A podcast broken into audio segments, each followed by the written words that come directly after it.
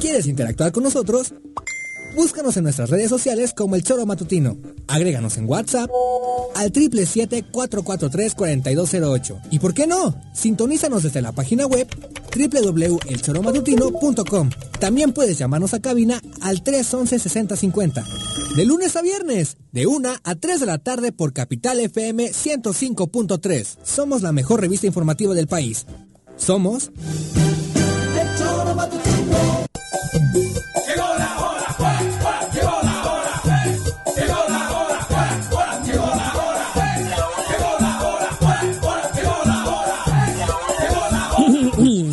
Nos adueñamos de tus mañanas y ahora venimos por tus tardes. Como los buenos se unen para ser los mejores, llega a Capital, la mejor revista informativa del centro del país. Viri, Juanjo, Choro Escuchas, pónganse cómodos porque aquí comienza el choro. ¡Bienvenidos!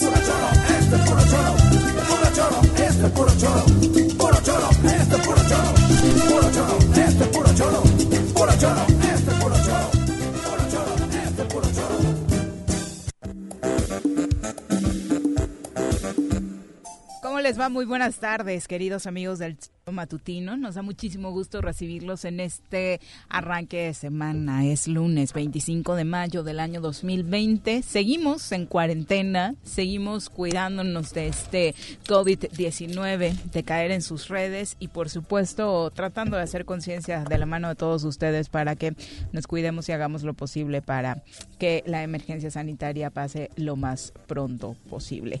Los saludamos a través de la 105.3 de su FM, también en www www.eltesoromatutino.com y en nuestras redes sociales. Estamos en YouTube y en Facebook como El Tesoro Matutino para que además de escucharnos nos pueda ver y comentar todas sus impresiones sobre lo que aquí se discute. Señora Rece, buenas tardes. ¿Qué pasó, señorita Arias? Buenas tardes. Lunes. Lunes, sí. Comenzando la semana, pero parece que como casi no, pues aquí ya no se nota casi el corte, ¿no? Eh, los fines de semana ya sabemos como la mayoría no las pasamos en casita.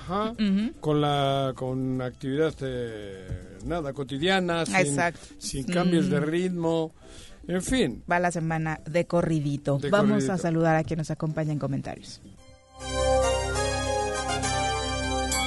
Ladies and gentlemen, llegó en esta esquina de la cabina del Zor Matutino el terror de Juan José R.C., el amigo de todas las colonias de Cuernavaca, águila de nacimiento, merengue por adopción y vaquero por decisión, un político de altura. Él es Francisco Paco Santillán. Paco, bienvenido, ¿cómo te va? Muy buenas tardes. Hola, Vi, Juanji. Santillán. ¿Qué onda? ¿Qué traes ahí en la cara? Pues, mi caretita ahí, pues, digo, hacer lo posible. Es que no puedo poner cubrebocas porque no se escucha, ¿no? Pero bueno, el tema es que nos cuidemos todos. Yo también cuidarlos a ustedes. No, no, sí, pero entre todos. Es una careta. Modelito.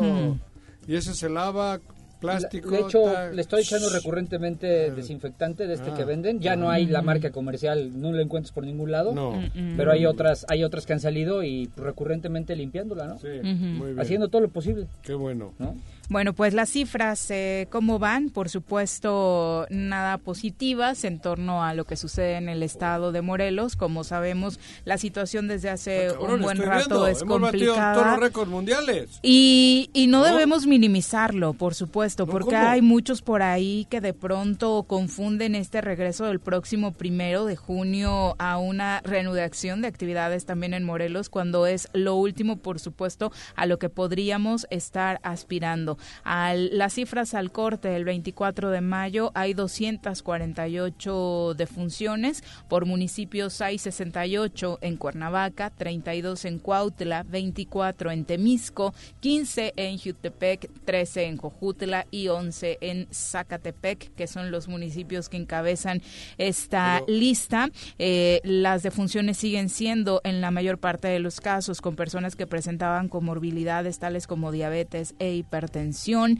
Eh, obviamente el tema de los municipios, el único que se sigue librando de casos es Zacualpan de Amilpas. Hay en el personal médico 184 personas eh, contagiadas, nueve defunciones ya en el personal médico, eh, enfermería, tres defunciones, eh, médicos, cinco defunciones y otros trabajadores de la salud, que es el rubro que así tiene enmarcado la Secretaría de Salud en Morelos, una defunción. Pero en estados veo aquí, según Global Public Health Institute. Ah, qué, buen qué buena pronunciación. ¿Eh? Qué buena pronunciación. el inglés, que somos. El, el, estamos en el 21 y pico por ciento en letalidad es el estado el país. Ah en letalidad en el país. Ah, el estado, sí, sí, sí porque en la lista del país estamos en el top 10 no. hemos pasado de ahí Morelos está pero por número de decesos obviamente jamás alcanzará a rebasar lo, la sí, de la muerte de quienes se contagian. Morelos 21% cabrón. vamos a vamos yo no quiero minimizar minimizar ninguna cifra ¿Cómo? ni, ni, ni creo que sea lo correcto yo estoy hablando lo que dice aquí Global Public Pero acuérdate que es con Institute. Eso, muy bien. muy interesante se oye con tu pronunciación refinada. con mucha credibilidad. Pero te voy a decir algo, Juan. Acuérdate que esto es con base en datos oficiales. Sí.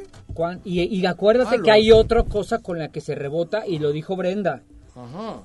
¿Cuántas pruebas están haciendo? Ah, no. Entonces, Imagínate. ¿cuál es mi, cuál, ¿qué punto de vista tengo yo? ¿O qué, ¿O qué me suena a mí? Porque no creo que los morelenses nos muramos más. Yo creo que somos más los contagiados de lo que creemos. Y al ser más los contagiados, pero con tan pocas pruebas, el índice de letalidad se ve, está más alto. Ojo, no lo estoy diciendo por ser superfluo ni decirles, ay, no se preocupen que en Morelos no nos, este, no, no somos, no estamos tan mal. Pero sí lo estamos. pero creo que esto tienes que rebotarlo con el número de pruebas que se aplican. Pero en el estado, ¿qué es que Morelos somos son los únicos tarugos? Joder, esto es porcentual para todo, el, para todo el país. No, te lo dijo Brenda aquí. Bueno, te sí. lo dijo aquí que cuántas pruebas están aplicando. Bueno, pero en, otras partes del país, pues estarán parecidos. en otras partes del país están los gobernadores. Les están, los gobernadores le han entrado con recursos. Los gobernadores también han entrado. No, no, le han entrado. aquí no. otras barbaridades. Aquí no. No, güey, ya sé, cabrón. Aquí no. Bueno, entonces no lo digo, o sea, no defiendas una, o sea, no, no es tuyo el dato, no lo, no lo diseñaste tú. No. Cuestiónalo y analízalo. Pero a mí solo ver los datos porque yo no me Es alarmante. Es alarmante. Pero pero analiza también la, la otra parte. La otra parte es importante para ti, porque no es nada más alarmar ni ser, ay, Dios mío, vamos a ser fríos. También es cierto que hay muy pocas pruebas ¿Cómo voy a hacer frío ahora? A ver, a ver, Juanjo. A ver, ¿qué, ¿qué pruebas, quieres decir? ¿Cuántas pruebas se aplican? O sea, ¿qué quieres ¿Cuántas pruebas se aplican? No sé. Muy pocas, son 400 al mes. mi, mi teoría, mi teoría que, que además eh, no es la del miedo, sino la del quédate en casa, es creo que somos más los que estamos contagiados de los que nos dicen.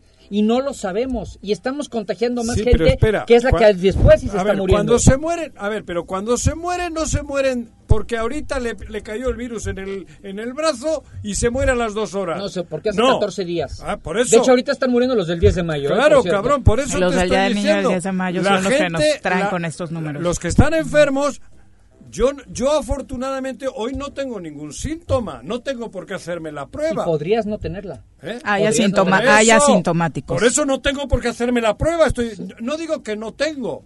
Yo no tengo ningún síntoma, he dicho. ¿Por qué me hago la prueba? No. Pero si tengo un síntoma, ya sé que estoy jodido. Sí, claro. Sé que, estoy, que, que tengo algo. Y la muerte no te llega al día siguiente. En cuanto tienes qué quieres decir con eso? Cabrón, que muchos están jodidos y no quieren ni hacerse la prueba ni ir a ningún lado. Eso es a lo que me refiero. Ah, bueno, por eso, O sea, el problema es que nuestra... Yo creo, y lo he dicho, y lo he tratado lo ha dicho Brenda, lo hemos recalcado. Que el índice de la letalidad también va muy relacionado Pero eso tampoco es culpa del, del gobernador, cabrón. A ver, ¿cuándo dije que fuera culpa de alguien? Solamente dije, solamente ah, dije, solamente dije que veamos las cosas con frialdad. Y cuando tú dijiste que en otros estados, ¿cómo era posible? Lo mismo que aquí. Te dije que en otros estados los gobernadores sí están invirtiendo en pruebas. Porque creo que lo más Pero inviertes en pruebas, pero para que te haga la prueba tienes que ir a que te la hagan. Aquí la gente, a ver, por un lado, este fin de semana ha sido, yo he salido me he cuidado. Pero Tache, ¿para qué saliste? No, no, me he salido de primera necesidad. de primera necesidad. De vida o muerte. Pero no, de vida o muerte no, cabrón. salir de a por algo no quiere decir que estés entre la vida y la muerte. Pero la vida aquí en Cuernavaca, en Morelos, está casi normal. Es que esa es la pregunta que nos hacía y creo que a nadie le cayó la indirecta. El viernes le lanzó Brenda a los radioescuchas de tú que nos estás escuchando en el auto. ¿Realmente tendrías que estar ahí escuchándonos desde el auto? Muchos salimos, la verdad es que creyendo que nos cuidamos y demás, eh, salimos a la menor provocación, claro. Claro, yo hago, hice lo que, el movimiento y pa, pa casa y sin tocar a nadie. No toqué a nadie, no, no me acerqué a nadie, pero la vida que sí vi el fin de semana en Morelos, hombre, joder, está el, el 80% normal. Y lo que se cuenta en los estados que ya van a regresar, ¿eh? El primero de junio. La mayoría ya se tomó la salida desde ahora. Ahora, luego, por otro lado, repito, la actividad económica, pues el que necesita comer al día, pues tiene que salir. Pero a ver, Juanjo, este, eso nadie lo está discutiendo. Entonces, ¿qué las personas están saliendo, están, esto es un cachondeo de la, de la fregada. Por eso. Son las vacaciones más largas que uno se ha tomado. Eh, te voy a dar un dato también. Varios fraccionamientos donde hay campos de golf. Juegan. Deja tú eso, están saturadas no las las, las, casas, las, casas, porque todo toda la, la, chilangada se vino a venir a pasar aquí sus, sus vacaciones su encierro su, encierro no eh, mejor pasarla aquí que en la Ciudad de México pero pero eso eso no era el objetivo de todo esto. Claro que no. por eh, eso Morelos está como está. Eso, a eso, eso estoy de acuerdo. Pero, insisto, ¿Qué? Tú eres muy dado a... ¿A qué? ya sabes, ay, Dios mío, Dios santo. Las cosas con, su, con su frialdad y también con un análisis eh, más, más a fondo, porque también hemos dicho, hay muchas personas que viven al día y no pueden dejar de salir. ¿Y qué te he dicho? Queremos que esas sean las que salgan. Pero yo ver Mercedes eh, ver camionetas de Yo veo mucha gente corriendo sin cubrebocas, caminando. yo también. Eso no es lo que no tiene para comer, ¿eh? Los 450 mil carros que andan por Cuernavaca y por Morelos no, es que no tienen para comer. Sí, por eso algunos nos dijeron ah. exagerados, pero es más del 50% de la gente que anda en la calle que no tiene nada que hacer. Claro. Yo estoy de acuerdo con ustedes. Por eso. Porque creo que creo que quienes tienen que tienen que estar en la calle son las personas que viven al día y que necesitan es que esas no deberían de estar tampoco. Sí, pero ahí sí, pero ahí, ahí, tendría que entrar el gobierno. intervenir el gobierno para que esas que estuvieran en casa. pudiesen quedarse en casa. Totalmente de acuerdo, pero no lo van a hacer. Y a los otros multarlos. No lo van a hacer. A los otros meterle. Ya viste que ya se acabaron el, superfondo, o sea, no, no, no. Ah, bueno, no, eso ya se fue rápido, ¿no? Fue rápido. Ese apoyo de los... Ya viste, del gobierno no podemos esperar nada. Pero la la letalidad, letalidad. letalidad que viene acá, esa letalidad es porque cuando ya estás con el entuerto, cabrón, ya es tarde. Por eso, no sé, lo dijo Brenda, si te agarran al principio es más fácil que tengas solución que cuando ya te agarran eh, en los últimos momentos de la enfermedad, cuando ya el pulmón no te funciona. Cabrón. Sí, sí, por eso el 80%. De toda, toda esta desinformación hay mucha gente que tiene miedo de ir al hospital bajo cualquier situación que se le aparezca. Claro. Pero sobre todo el cuidarse. La gente no se cuida, los ves, cabrón. Algunos parece que en lugar del cubreboca llevan una pantaleta en la boca, cabrón. O un calzón. Hombre, no me jodas. O sea, eh, también seamos un poquito más lógicos ya. Pongámonos estrictos para que no te dé la enfermedad. Hay unos pasos elementales que, los, que lo puede cumplir todo el mundo. La hostia. Jabón cada dos minutos. Ponerte el cubrebocas bien. Eh, si es necesario, no tocarse no te toques con nadie, cabrón. Pues nadie se, o sea, Por eso, sí, claro. No te toques y, evita y tocas algo en el súper que tienes que ir. El súper tiene las Lávate las manos o agarra gel antibacterial del que hay ahí. por el gel cada ratito, cabrón. Sí, sí, sí. Y ya. Y no te va a dar el coronavirus, cabrón. Ni, ni a, ver, ni aún así estás exento, pero disminuyes muchísimo la probabilidad de contagio. Y luego ya quédate en casa. Si has llegado bien a casa, en casa ya no tienes el coronavirus. Y estate tranquilo ahí. Cabrón. Y si tienes que salir a moverte a trabajar, pues muévete con todas las precauciones porque el coronavirus existe. Somos el estado con mayor letalidad del mundo. Sí. el punto del mundo donde más gente se ha muerto en porcentaje con los enfermos en, en, Y yo vivo en el municipio que tiene el promedio de letalidad más alto del, mundo. Si Morelos es el más alto del mundo, por tanto Temisco es serlo, ¿no? Oye, ¿y, ¿y, por qué la, la... ¿Cómo se llama la delegada? De que mandó Andrés Manuel, este, Beites, Beites, dijo que sí, ¿Por, qué, ¿Por qué dijo que todo está bien, que no había que alarmarnos? Bueno, yo creo que dijo duerman tranquilos porque igual es la última vez que duermes, cabrón. o sea, no, no, hay que ser no, Todavía no está muy enterada de lo que sucede en Morelos, fue una barbaridad. Por ¿eh? la verdad es que No, eso vamos. O sea, porque creo que ella misma se dio cuenta o le alguien le dijo después, le tuvo que decir la señora, hostia, creo que la cagué. Porque esas declaraciones no ayudan en nada. Está viendo que este estado no, se guarda, no está en paz, no están tranquilos en casa. y ella todavía les dice, ay, duerman en paz porque no pasa absolutamente nada. no, sí pasa. Tranquilos. bueno, ya hay un comunicado de algunos de los comerciantes para este anuncio del próximo primero de junio y la instalación de un tianguis en Plaza de Armas. Nuevo grupo sindical dicen que ellos no, que ellos iban a acatar esta restricción de la sana distancia hasta que el gobierno emita una nueva recomendación, así que ellos no se suman a este tianguis que algunos otros comerciantes del centro de la ciudad y, algunos otros municipios sumados han eh, dicho que van a poner este este primero de junio cuando supuestamente se libere en algunos estados del país la restricción de la sana distancia. Así que bueno, por lo pronto ellos se bajan. Eh, pues, son un buen número, ¿no, Paco? Ya ha habido, bueno, no, perdón, un buen número de qué, de comerciantes. De comerciantes, sí. Bueno, yo creo que es un reto que no lo tienen que llevar a la práctica, me parece a mí. Creo que están, tienen que estar presionando y tal, pero yo no creo que a nadie le interese hacerse el harakiri. No creo que ningún japonés haya en este mundo que, ahora se quiera aplicar Pero la necesidad es otra cosa. Sí, por eso, la necesidad sí, pero, pero, pero a montar un tianguis es otro pedo. Eso es un, un reto que creo que que va a perjudicar a los del tianguis. Que no estuvieron ahí nuevo grupo sindical nunca, o sea, realmente no, estaban dentro de ese grupo. Nuevo grupo sindical está donde le manda el gobierno, normalmente siempre ha estado con el gobierno. Eh, del partido que sea, ¿no? Del partido, gobierno, por eso. No, pero bueno, pero además este, eso que tiene que ver el gobierno con, o sea, el tema es pues creo que es la lógica, me parece que es la actitud lógica Entendiendo, es una manera de luchar, de reivindicar que el gobierno les ayude. exacto, y del otro lado también vi a Mario, que es una de las personas de Plaza Lido, que ha estado activo. sí, Mario Lara, ¿no? Mario Lara, ajá. Eh, y también, bueno, también trae sus temas, ¿no? O sea, el tema de, pues es que no estamos vendiendo. Y, y no hay un gobierno que diga, no te preocupes, porque si no vendes, aquí estoy yo para llevarte de comer. Pues no lo hay. Pero, por eso, eso es el tema, que es una manera de, están reivindicando algo y están presionando, amenazando que va a haber un tianguis, porque no les quedan opciones. Pero yo creo que hacerlo el tianguis luego va a ser, es un arma que se van a hacer el harakiri ellos mismos. Creo que el gobierno tiene que recapacitar, insisto, la clave la tienen en que desde el gobierno vengan las soluciones y no los retos. no, ¿Tú has visto al gobernador? ¿Otra vez, cabrón? No, pero yo tengo que seguir diciéndolo. No, yo no sé Aunque dónde es un video mandó, ah, manda fotos ahora de que está viendo cosas que yo creo que no entiende, pero las ve. Este, bueno, se toma la foto. ¿Sabes dónde está? No, es la misma foto, por cierto. Parece a veces, ¿no?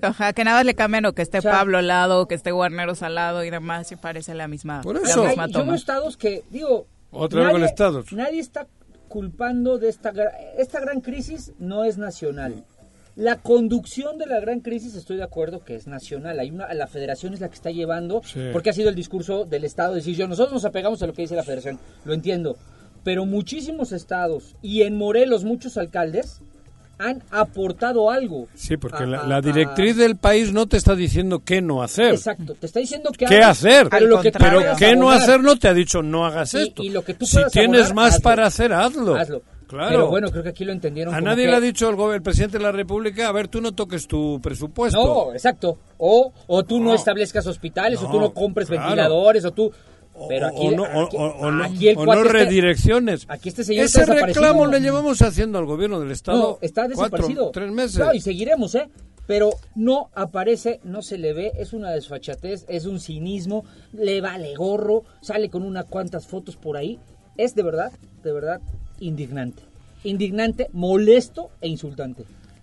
¿Y, del, y el resto del gabinete? Es lo mismo. pero acuérdate que si la cabeza está podrida, pero Villarreal, el resto, ¿eh? Pero, a ver, pero, ¿por qué tenemos aquí a Villarreal? ¿Quién es Villarreal? es el, que lleva. ¿Y pues. quién es el que lleva 23, 24 años manejando esto? Él. ¿Él no podría hacer algo? ¿Tú crees que él. ¿Tú crees que Cuauhtémoc, si le asesora a este, le dice no? A ver, te hago un reto. Si Villarreal le dijese, si, si el otro, el Víctor Mercado y todos estos que saben que, que en teoría conocen Morelos, ¿tú crees que si le dijesen a Cuauhtémoc, Cuauhtémoc, cabrón, tenemos que hacer un programa de, mira, con estos mil millones... Depende. Depende. ¿Depende de qué? No, ¿De qué no. Día, ¿De qué día de la semana sea y a qué hora estés? No, no, no, no. Porque si ya pasó de las 11 de la mañana, Cuauhtémoc ya está descansando. No, ya está descansando. Ahí hay gente, ahí hay gente que tiene aquí, que tiene mucho metido en Morelos. Estoy de acuerdo y se está lavando las manos. Estoy de acuerdo contigo. contigo no. Pero para eso tiene que haber algo. ¿Qué? interés. Amor por esta, de ah, por esta tierra. Por eso, cabrón. Y Cuauhtémoc no ama esta tierra ni le interesa Otra vez con Cuauhtémoc. Si tú estuvieses en, al frente, en el lugar de Villarreal, ¿qué, ¿qué harías? Hombre. ¿No le convences a Cuauhtémoc? ah, entonces, güey. ¿Y si no escucha? a, tú, a ti, no me vengas y, y si no. Si a Cuauhtémoc Blanco tú le dices, a ver, cabrón, tenemos... Ah, pues, ah, perdón, entonces... ¿No qué? Cuauhtémoc, tú no eres el culpable, perdón. No, no, es toda la gente que te rodea, porque no, tú, no, siendo el gobernador, eres bueno. No, pero yo no estoy diciendo... por meternos contigo. Entonces, este, esa gente que está alrededor contigo. Pero, los morelenses que sí saben. Te ves con ellos en tabachines y te callas. Ellos son los que tienen la... Hace seis meses que no, me tabachines. pero tú estás todo contra Cuauhtémoc y no los mencionas. ¿Quién es la cabeza? No, otra vez la cabeza. A ver, ¿quién manda Pero ¿por qué Villarreal, Mercado y todos estos que están ahí no le dicen nada? ¿quién manda? ¿Por quién votaron? ¿Por quién votaste, pues? ¿Y para qué están? ¿Por quién votaste? ¿Cuántos años lleva ¿Por quién votó Mercado la en el gobierno del no estado? Lo sé. 20 no o 30, cabrón. Pero me queda claro. Era soldado raso cuando Me empezó. queda claro que aquí hay una cabeza y se llama Cuauhtémoc Blanco y él es el que tiene que responder. Y nosotros viviendo a toda madre. A Cuauhtémoc Blanco si le dicen Villarreal, que es el experto, otra vez te repito, estoy seguro, le dice, mira, Cuauhtémoc, estos mil millones los podemos redireccionar así, y Cuauhtémoc Blanco le dice que sí.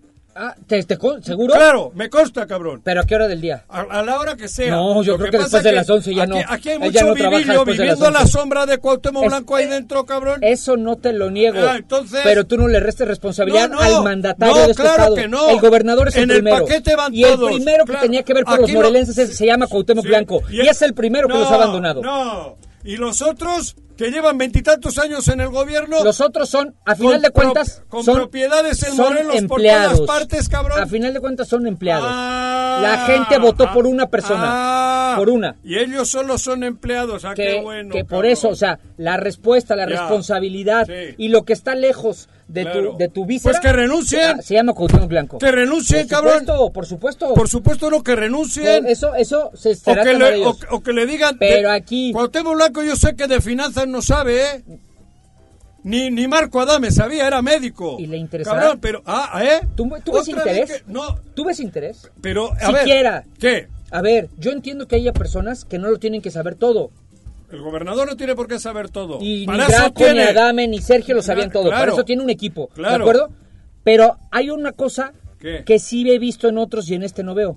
Interés, ah, bueno, eso es ganas de hacer las cosas, yo no estoy ser trabajador, amor por esta tierra y sacar adelante al Estado. Esas cinco cosas no se las veo. Y yo a los cuatro o cinco morelenses que están ahí, que llevan años en el gobierno, tú no los tocas. Y ellos son pero los yo, que... soy, yo soy el problema. Ah, cabrón, no, tú no. El problema se llama Cuauhtémoc Blanco. él es el gobernador y por él votaron los morelenses. Claro, y los otros por qué están ahí, siendo lo que son. ¿Por qué no le dicen o pues. que salgan a decir, señores, no podemos, Cuauhtémoc Blanco no quiere, cabrón. ¿Por qué están ahí? Tienen más culpa. Más. ¿De qué hablas? ¿De, qué hablo? ¿De Villarreal? ¿Tienen, más culpa ellos claro, como subordinados que la cabeza por la que claro, los morelenses? Sí, porque ellos son los que estaban aquí. Tienes completamente desviados ah, los, valores, Juanjo. Ah, de verdad, de verdad, tú culpas... Yo, no he dicho... Tú de la matanza de la Segunda Guerra Mundial culparías a los cuatro de abajo de Hitler, no a Hitler. No manches. No, no, no, no, no, te vayas O sea, por, ponerte un No, no, no, por ponerte un ejemplo. También le estoy diciendo, he dicho tienen más, no he dicho no tiene, el otro. No, no puede ser que, que deslindes de esa manera al máximo responsable de este estado. A ti te pregunto, ¿tú en un lugar de Villarreal estarías ahí ahora? Yo ya estaría, cabrón. hombre, ya estaría yo muerto de trabajo así de, de, estar en la calle y de resolver los problemas. Entonces? Sí, pero pero a ver. ¿Pero qué?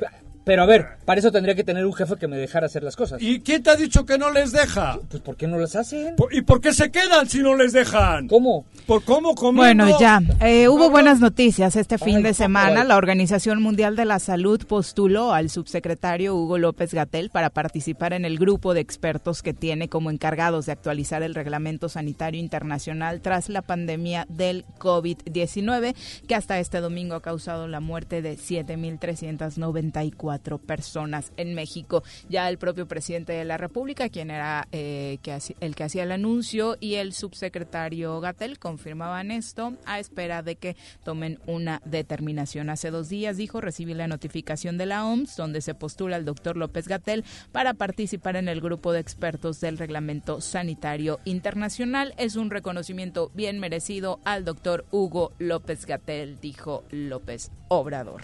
Así que, bueno, parece ser que desde fuera se ve un buen trabajo en el manejo de la el pandemia. Premio Manuel, ¿no? En la pandemia de ¿Se este lo han dado a quién? Al subsecretario bueno, el premio, que él es experto en esta área, ¿no? por eso, ¿no? Es la una con 27. Vamos a saludar con muchísimo gusto a la doctora Brenda Valderrama. Desde el Comité Municipal de Contingencia COVID-19, la doctora Brenda Valderrama nos da el reporte diario del coronavirus. Doctora, ¿cómo te va? Muy buenas tardes. Hola, buenas tardes, Viri, Juan José, Paco. Hola, doctora. Brenda, Te saludamos con muchísimo gusto, doctora, con la noticia de todos los lunes, más movilidad eh, los fines de semana, sábados y domingos en las calles de Cuernavaca. Sí, estamos realmente muy preocupados. Hay una, un desapego completo a las medidas. Hay una falsa percepción de que esto está controlado. Creemos que las declaraciones de que la, la curva está aplanada, la pandemia está domada y todas esas expresiones no han servido para dejar claro que ahorita estamos pasando por la máxima fase de contagio y que tenemos solamente dos posibilidades, o superarla o regresarnos. Y si no regresamos el costo va a ser altísimo, porque ya no tenemos la misma fortaleza que traíamos hace tres meses. Oye, doctora, ¿qué hacer? ¿Qué están planeando en el Comité de Contingencia Municipal para que esta movilidad se reduzca? Porque hoy parece ser el principal problema. Pues mira, el, Protección Civil utiliza todos sus recursos de manera permanente para inhibir el comercio, pero es muy difícil porque la actitud de la gente es, es eh, retadora. Es múltame, me cierras pero vuelvo a abrir, eh, y realmente muy complicado. Y y una enorme confusión. Existe una, un, eh, dado que se hacen muy pocas pruebas en Morelos, los números crecen muy lento. Y de hecho empiezan a decrecer en estos últimos días por eso mismo. Y eso da la falsa percepción de que esto está terminando. Pero si vemos el conteo de decesos el conteo de decesos va para arriba y ese es el único dato duro que tenemos. Y ese dato pues además está ustedes saben subestimado por el eh, por la cómo se declara la causa de muerte. Sin embargo, cuando se suman todos los probables casos COVID aumenta bastante.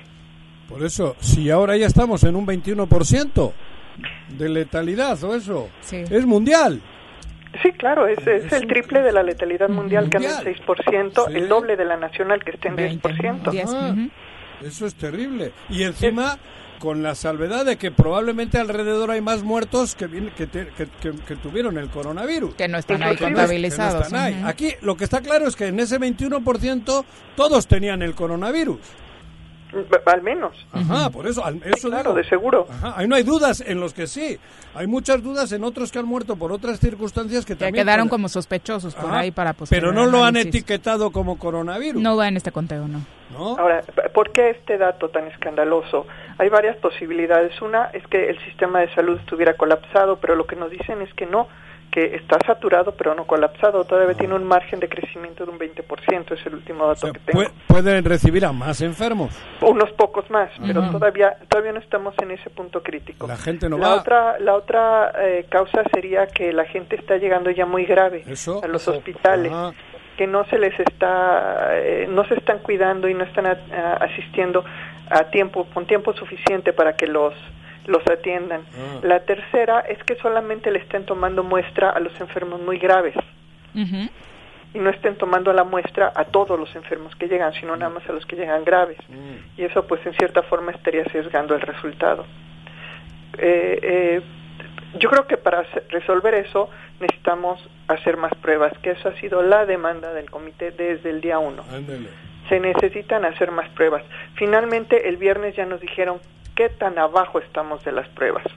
Se hacen 350 pruebas a la semana, pero ellos están recibiendo aproximadamente eh, 500 em, casos a la semana. O sea, están dejando de tomarle la muestra a 140 casos. ¿Por qué? ¿Cuál, aquí, ¿Por qué a unos sí y a otros no?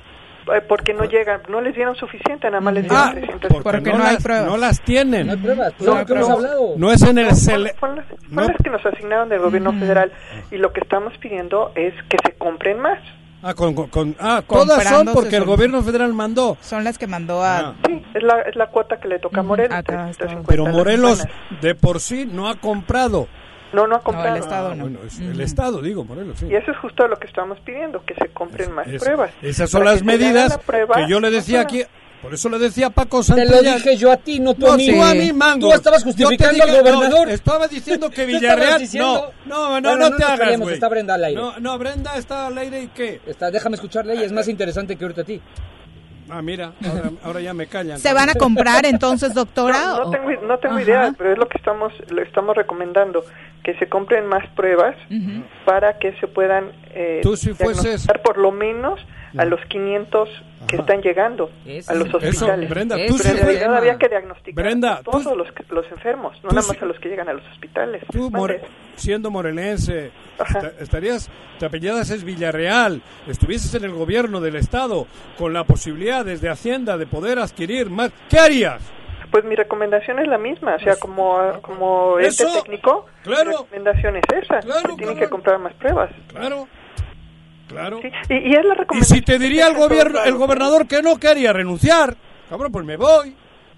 Si tú que tienes la sartén por el mango y, tienes la posibilidad de que la gente se haga más pruebas comprándolas y te dice el gobernador que La pregunta sería, ¿en serio nadie ha hecho esa propuesta en el gabinete? Cabrón, no sé. O sea, de verdad estaríamos muy mal si nadie de todos los integrantes, deja tú el cargo que tengan de todos los integrantes, si nadie ha propuesto eso, sí nos va a ir muy mal. Ah, Peor de lo que estamos. Si a ti te dices, tú me pides aquí que te deje libertad y te digo que no, ¿qué haces? Te vas. Renuncias, cabrón. Sí, o hago mi esfuerzo dependiendo claro de convencer. Sí, eso te estoy diciendo. Qué fácil es justificar al no yo no estoy justificando. Tú estás ¿Qué manera, qué manera de bueno, justificar a ver, al único responsable. quién tiene que buscarle la solución a eso para que baje la letalidad mira no es solo que baje la letalidad es que entendamos la magnitud de la pandemia. O sea, eh, una de las consecuencias será que bajara la letalidad, pero sería artificial. O sea, no es con ese fin no, uno. hacer más pruebas, es realmente saber dónde estamos. Claro. Porque por, por la razón, por el motivo de que se hayan topado el número de pruebas, desde hace tres semanas no sabemos dónde estamos de la curva, si estamos en la base o en el pico. Si ya llegamos al pico, ya lo pasamos y todavía no llegamos. No sabemos porque caímos en una meseta. Entonces, en realidad, la razón para aumentar el número de pruebas es saber dónde estamos en la fase de contagio y dónde estamos también focalizado regionalmente, cómo va Cuautla, cómo va este Totolapa, cómo va Cuernavaca, porque se necesitan tomar también decisiones focalizadas y con la falta de muestras no nos no podemos tomar esas decisiones, estamos tanteando. Sin embargo, uno de los logros que ya se obtuvo fue que a partir del jueves pasado ya nos enviaron desagregado por colonia. ¿Sí? Ah, que ya ah, dieron Ahora sí ya tienen los datos reales por colonias. Es el centro, ¿verdad? De la colonia que más casos tiene. De, te, los digo en un minuto. Son, más o menos las mismas colonias. Ahí está la página del, del, comité. Viene el comparativo de los datos del 5 de mayo que ustedes ya conocían y los del 12 de mayo, ah. donde las zonas críticas son el centro de la ciudad. Lo sabía. Ya me atrevería a decir que es por, por el mercado, que sí, claro. sí, de dispersión. Donde más gente hay, donde más gente Ciudad Chapultepec, Antonio Barona, Altavista, Satélite, Acapatzingo, Lagunilla del Salto, Ocotepec, Lázaro Cárdenas, Amatitlán, y de ahí baja. Esos son los que tienen más casos, mayores enfermos, ¿no? casos positivos, porque acuérdate que lo que estamos viendo esta esta tabla es personas que se contagiaron, que se enfermaron, que fueron al hospital y que les tomaron la muestra. Claro. eso, Es, eso es lo que estamos viendo, es en realidad una muestra aleatoria. que es un mundo chiquito relacionado con los que puede haber. Sí, pero pero es consistente, ha sido consistente en dos fechas, 5 y 12 de mayo. Este, esperamos que nos manden el del 20 de mayo, porque parece que lo van a enviar cada siete días. Cuando llegue el tercero, pues con mucho gusto comentamos aquí. Pero lo que sí queremos transmitirle a nuestros eh, este, vecinos del centro de la ciudad, que además eh, tiene que ver mucho con el comercio, que, son el son el foco de contagio para toda la ciudad. No solamente es riesgo para ustedes, para sus familias, sino que también es un punto de riesgo para sus, sus clientes, las gente que van a comerciar a, esa zona. Ahora, no significa acabar con el comercio, nunca se ha pretendido acabar con el comercio. Significa generar una forma segura de hacer comercio y de momento está, está concentrado en, lo esencial, en alimentos y medicinas. Pues como han hecho los restaurantes, cerrar y enviarte a domicilio, a buscar mecanismos para... Sí, claro. Digo, no es lo mismo. Muchos por lo menos subsiste... ¿eh? Eventualmente tendrán que abrir los otros giros también. Tienen que abrir de una forma segura porque si no, imagínense que, se, que, se, que se abre y en tres semanas tenemos que volver a cerrar. ¿Con qué reservas? Si con reservas, lo mal que estamos, ahora sin reservas, con las, sería un suicidio. Con las arcas vacías está cabrón. Sí, entonces por eso es muy buen momento que cada uno de nosotros reflexionemos cómo le vamos a hacer para seguir adelante, cómo vamos a vivir con este riesgo. Brenda, llevamos, no sé, realmente ya he perdido la cuenta, más de dos meses, ¿no? 18 de marzo. 18 de marzo. Dos meses. Estamos hablando como se hablaba en Italia y en España cuando comenzaban. Y nosotros llevamos dos meses. Y seguimos planteando lo mismo. Sí, es cierto. esto es triste. Podíamos estar peleándonos medidas que se hayan tomado mal o bien, como ocurre en Europa, que políticamente se pelean. Pero nosotros aquí estás dando mensajes que se daban cuando reventó el asunto.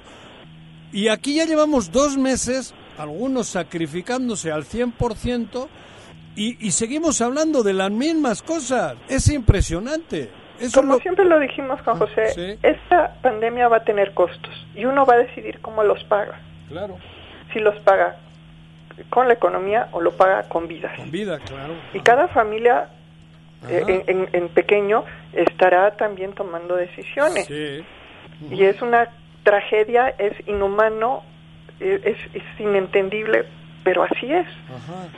Y entonces, en lugar de rechazarlo y luchar contra ese enemigo, vamos a domarlo, vamos a entenderlo y vamos a doblegarlo. Sí, pero por eso, pero para eso hay que utilizar herramientas.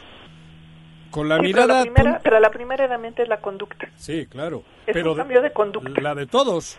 De todos. De todos, por eso. Sí, sí la herramienta más valiosa, la, la, la crisis es biológica, pero la solución va a ser conductual. Claro. Es la conducta, el cambio de conducta que tenemos que hacerlo. Y desafortunadamente sigue habiendo noticias falsas todos los días. Sigue habiendo malas interpretaciones. Enfermedad de alguno. Sí, hay malas interpretaciones. Nos preocupa muchísimo que hayamos caído ahorita en una discusión que yo no entiendo de dónde salió sobre las pruebas rápidas. Yo no sé, no sé quién lo puso sobre la mesa, pero los gobernadores, ¿no? Definitivamente no son una opción. No son una opción. Sí, los gobernadores que las ah. están aplicando. Ni fue en Europa, ni fue allá. La prueba por eso no entran al conteo. La prueba rápida nunca fue aceptada. Tengo amigos, tengo amigos, que le están vendiendo y les digo, o sea, ya, ya, como que ya había entrado, ya había escuchado esa discusión, pero ya tiene como un mes. Que pues acaba de retomó esta semana, hace unos días, y nos ah. preocupa que se considere como una herramienta para el desconfinamiento. claro. es cierto. Y es, es muy peligroso por, por dos razones. Porque puedes dar falsos negativos. Es decir, puedes decirle a una persona que no está infectada cuando sí lo está. Sí, es o al revés, le puede decir a una persona que ya fue infectada cuando no lo ha sido. Y entonces ya, se siente inmune. Hasta plasma andan donando. Exacto. Las, Los dos, las dos caras de esta moneda son peligrosas. Por lo tanto, no recomendamos. No es válida, no, no hay que tener. Ninguna, Aunque sea válida. No, digo, Aunque la validaran, no recomendamos su uso bajo ninguna circunstancia. Claro. pero eh, cabe aclarar en eso que en México no está. Es como las pruebas de embarazo de la farmacia. No que no se puedan conseguir. Y eso no, sí, están a la orden del día. En como las pruebas del embarazo de la farmacia. No, no, no, las venden hasta por internet, Brenda. Hasta por internet te las están vendiendo. Son fáciles de conseguir. Y sirven para otras cosas, por eso existen y por eso se usan. Pero para COVID, en nuestras circunstancias, es peligrosísimo usarlas, no nos aporta nada. Puede, puede confundir puede confundir. Es más, lo más probable es que confunda. Doctora La probabilidad de atinarle es bajísima. Rápidamente, Leti Morales dice que qué puedes decirnos de los asintomáticos. ¿Corren mayor riesgo al no darse cuenta de lo que están padeciendo? al revés. Al revés, ellos no. Al riesgo lo corremos nosotros. Exacto, de que te contagien. Si nosotros convivimos con una persona asintomática, nos va a contagiar. Por eso es absolutamente indispensable el uso de cubrebocas en todos los espacios públicos. en todos y también eh, muy particularmente en el transporte público. Ahí es indispensable. El transporte público después de los hospitales son el mayor sitio de contagio. Claro. Sí, y hay que reconocer en eh, lo que hablábamos del comercio, ¿no? Criticamos en algún momento las tiendas Oxxo, hoy me parece que ya son mucho más pulcros en ese sentido, ya no entras si no llevas cubreboca y todos los trabajadores en la mayor parte de los casos lo lleva. Tardaron en entenderlo, pero también hay, hay que decirlo, Ellos donaban cubrebocas. Sí, y no, no, obligaban a entrar en sus tiendas. Sí, ahora ya, ahora, ya es obligatorio. Hay comercios pequeños que ya están. Sí, ellos aprendieron primero. De hecho, me tocó verlo primero en tienditas de la esquina eh, que no te dejaban acercarte si no llevabas cubreboca. Doctora, muchas gracias. No, al contrario, gracias a ustedes. Brenda. Un buen día. Muy buenas tardes. Gracias, es la una con 42 y hablando de esos comercios polémicos, vaya tweet el que se aventó Ricardo Salinas Pliego, que también está causando su polémica. Eh, a las 9 con Ese cabrón es el que ha vendido al Morelia, ¿no? Sí, exactamente. Para desviar un poquito la información con esto y con las declaraciones que ya en su noticiero principal dio hace algunos unas semanas Javier a la Torre, hoy se despertó preguntándose. Preguntas básicas le pregunto a mis amigos en cuarentena, en Valle o en donde quiera que estén recluidos. Dado que el virus no se va a extinguir por sí solo y que seguirá expandiendo su presencia en tanto haya seres humanos que lo reciban, ¿cuál es su plan a futuro? ¿Quedarse encerrados hasta que haya cura o vacuna? Quedarse encerrados hasta que el gobierno les diga que pueden salir, quedarse encerrados hasta que un buen día se desapendejen y decidan salir a vivir la vida con todo y sus riesgos, o hay algo que no veo y que se me escapa. Abrazos cariñosos a todos. ¿Tendrá papá este güey? No sé. Salinas. Pero estar promoviendo. A ver, repite su, este repite, espera, a ver, a ver, voy a ver si le agarro algo decente. Creo que no nos incluía porque se refería a sus amigos que estaban en Valle, ¿no? Exacto, pero, les hace las siguientes preguntas. ¿Cuál es su plan a futuro? Quedarse encerrados hasta que haya cura o vacuna, quedarse encerrados hasta que el gobierno les diga que ya pueden salir, o quedarse encerrados hasta que un buen día se desapendejen y decidan salir a vivir la vida con todo y sus riesgos. Para empezar, ninguno de sus amigos está encerrado, ninguno. Porque tiene el que menos cuatro hectáreas. A lo mejor si está encerrado. Sí, en cuatro hectáreas. en cuatro hectáreas. cuatro hectáreas. Como cuando pasaba en la casa de Tiger Woods. Eso, cualquiera se encierra. Por eso te digo, para empezar, ninguno está en un departamento de 30 metros cuadrados del Infonavit, ninguno. Y ninguno tiene pedo para que sus hijos coman a toda madre. Y tienen un helicóptero para ir a las otras hectáreas que tienen en, otro lugar. Y seguro tiene túnel sanitizante para entrar a su casa. Por eso te y digo. tiene servidores que le van y le hacen el Este, este espabilado lo que debería de hacer ahora es condonar a todos los que tienen la pinche lavadora que la tienen para pagar en 30 años. La neta, es, un, es un descaro, la verdad, lo que está pasando con este hombre y sus empresas. Ojalá ¿eh? no tenga papá o mamá o Y ojalá sí se preocupe por sus trabajadores, ¿no? Que están en riesgo continuo todos los días junto con sus clientes. Que mande un tuit diciendo eso. Una con no 44. que hable con los millonarios que viven en Valle de Bravo, cabrón, que tienen cuatro hectáreas, el que menos. Volvemos. Tengo miedo, tengo miedo, tengo miedo, tengo miedo, tengo miedo, tengo miedo, señor, tengo miedo. No te asustes, quédate en casa y escucha. Durante esta pandemia y después de ella, el mundo necesitará la democracia para vivir en paz. Las niñas, niños y adolescentes de hoy serán las y los adultos del futuro. Ofrecerles valores democráticos significa poner el futuro en buenas manos. Consulta en INE.mx videos y libros gratuitos para desarrollar su cultura cívica y valores democráticos. La democracia y la participación empiezan en casa. Contamos todas, contamos todos. INE. Normalidad. Pero sea como sea, tengo que seguir estudiando. Presencial o en línea. En el Colegio Cuernavaca tenemos el mejor programa educativo. Aprovecha 20% de descuento en inscripción durante junio y colegiaturas a 12 meses. colegiocuernavaca.edu.mx. Tu camino al éxito. Muchos de nuestros compañeros son agredidos física y psicológicamente. Que si nos ven que nos echan cloro, que nos saquen del transporte en el que vamos. Piensen si a ellos les gustaría que solo por el trabajo que desempeñan eh, los maltrataran. Que nos vean como una ayuda, que nos vean como un apoyo. Deberían de entender que lo que nosotros hacemos es por ustedes, para ustedes y para mejorar sus alas. Merecemos ayuda y merecemos tu respeto. Gobierno de México. En esta contingencia, en las oficinas de catastro y predial del municipio de Ayala, ofrecemos servicios como levantamiento, división de predio, manifestación de construcción, alta de predio, planos urgentes y ordinarios, avalúos, constancias de antigüedad de predio, copias simples de expediente o cambio de propietario, traslados de dominio, constancias de no adeudo, actualización de predio y recepción de pago de predial. Estamos en el interior del DIF municipal frente a la Socoche. Informes 735-308-8527. Te esperamos de lunes a viernes de 8 de la mañana a 3 de la tarde. Ayuntamiento de Ayala, trabajando por nuestra tierra. Ante la emergencia sanitaria por el COVID-19, el INEGI refrenda su compromiso de seguir generando información relevante para nuestro país. Por ello, hemos buscado nuevas formas de cumplir nuestros objetivos. Si recibes la invitación para participar en el censo o en alguna de nuestras encuestas, apóyanos y responde vía telefónica o por internet. Requerimos tu ayuda. INEGI, Conociendo México.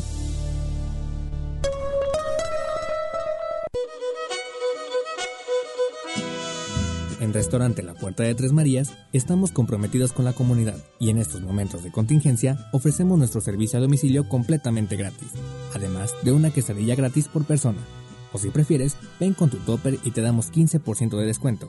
Y como apoyo a la sociedad, ofrecemos un 40% de descuento a todos nuestros doctores y trabajadores del sector salud.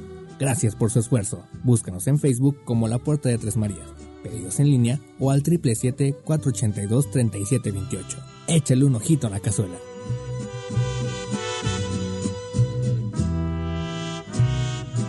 Todos estamos orgullosos, reconocemos y agradecemos el papel desempeñado por médicos y enfermeras en la emergencia sanitaria. Por ello, el Senado de la República condena enérgicamente cualquier agresión a los integrantes del sector salud. Que día a día luchan por salvar vidas, incluso arriesgando la propia. Garanticemos su seguridad. Senado de la República. Cercanía y resultados.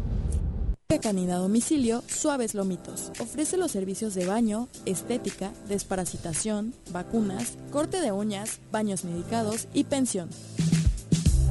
Apapacha a tu suave lomito agendando tu cita con nosotros al 777-639-15. Pregunta por nuestras promociones en nuestro Facebook Suaves Lomitos y en Instagram como Suaves Lomitos Grooming. ¿Se va a hacer o no se va a hacer la carnita asada? No, no se va a hacer ninguna carnita asada. Mejor quédate en casa y escucha.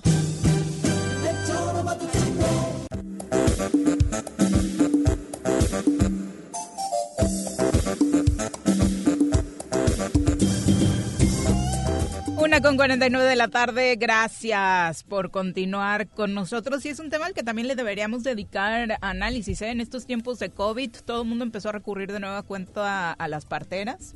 Eh, porque muchas mujeres también han tenido Cierto, miedo ¿eh? de ir a los hospitales, como muchos otros enfermos Bueno, que decimos y- a veces tienen confundidos eh, los síntomas y dicen si no es COVID yo ni me acerco al hospital y con todas las leyendas urbanas que dicen que te hacen mil cosas que no es cierto, queridos No. escuchas, pues tienen miedo de acercarse al hospital o poner en riesgo a su bebé, ¿no? Entonces están recurriendo de nueva cuenta a, a Pero es esa tradición cierto, ¿eh? de las parteras. Es ¿no? muy cierto, van muchas personas que nos dicen que busquemos tener al bebé en casa. Hablando precisamente partera. de que ya viene tu bebé. Yo, ya viene mi bebita. Yo te diría que vayas al hospital donde, donde te diga el ginecólogo, cabrón. Sí, claro. No, me jodas, ¿no? No empecemos también No, pero lo que dijo Viri es cierto, ¿eh? No, pero Sí, no sí. está mal. O No. sea, hay mujeres muy preparadas. Ah, no, a sí. ver, pero eso sin el coronavirus. Sí, sí, claro. Pero por el coronavirus, no jodan, por el coronavirus tienes que parir donde te toque parir. O sea, si, si tu ginecóloga, la, la de tu esposa, dice que en un eh, quirófano tal, que vaya al quirófano, cabrón, porque no están los quirófanos contaminados de coronavirus.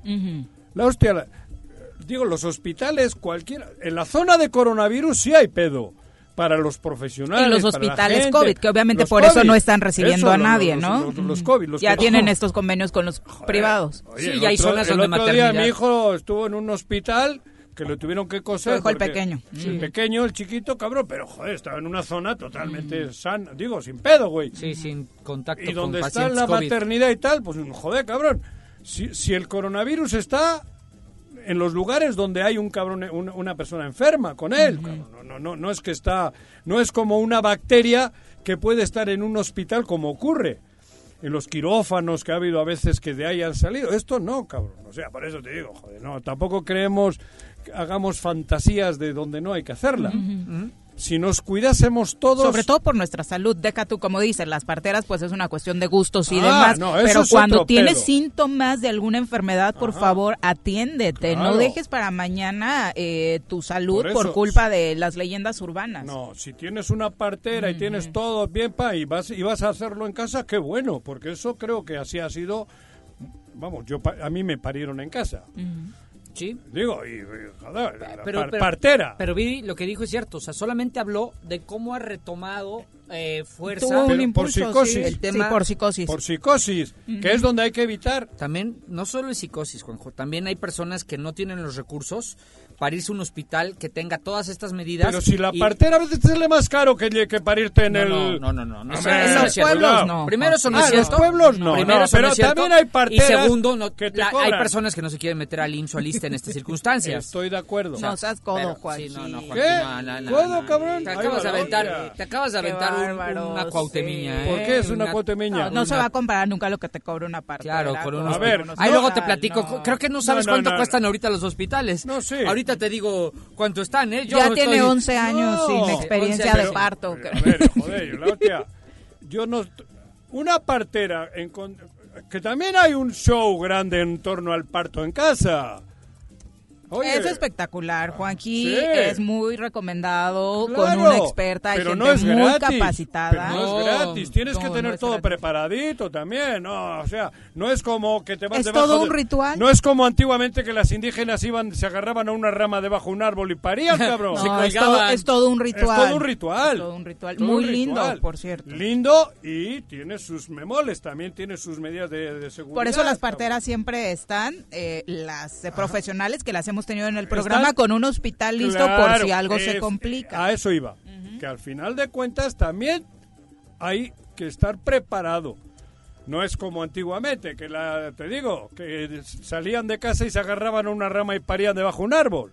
No, No. Era, era muy riesgoso, por supuesto. Pero Qué era bueno así, que porque las era, mujeres era lo que había. hoy no tienen que someterse a ese tipo de riesgos. Claro. Paco Rendón, un abrazo. Dice, solo con- como información y parámetro, del 1 de marzo al 12 de abril se llegó a la cantidad de 100 decesos en 43 días. Del 13 de abril al 4 de mayo, 1000 decesos en 23 días. Del 5 al 17 de mayo se llegó a la cantidad de 5000 decesos en El país. 14 días. Si Claro. habla de México, al día de hoy van 7394 decesos, casi 2500 más, solo en 7 días. siete días. Saquen sus conclusiones de lo que está pasando, Por ¿no? eso está pasando lo que todo el mundo, bueno, lo que comentamos. El pico.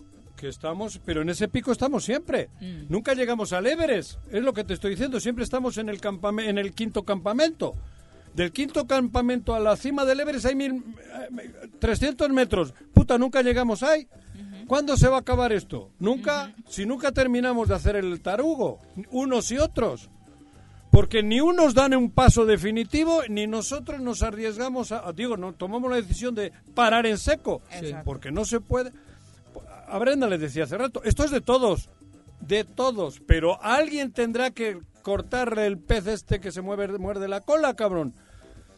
Por eso insisto, aquí sí hay nombres y apellidos, Por un lado, la gente que tiene que está en la calle con un Mercedes poca madre, bueno, con un bochito. O en Valle, como dice. O, paseándose a lo güey sin necesidad. Retando. Porque es retar. O los de las motos, ¿no? Que siguen. Esos güeyes que siguen viniendo. ¿Para qué retar? Si tú no crees que hay coronavirus, va, cabrón. Pero quédate en tu casa porque ahora es regla. No pongas en riesgo a los demás, ni tampoco difundiendo información falsa, de verdad. Y luego si tienes que comer, tienes que salir, sal con todas las precauciones. Y para que esto se pare, el gobierno tiene que tomar ya una decisión. Sobre esa discusión, Máximo Javier López dice, yo creo que la responsabilidad es de todos. Acá no debemos justificar absolutamente a, nadie, incluido el gobernador Juan dice Máximo. Yo no le estoy justificando. Sí, andas, andas hoy de una defensa. ¿Hay algo que no esté eh, enterado? No, no, no, para nada, güey. Ah, perdón. No, para nada, cabrón.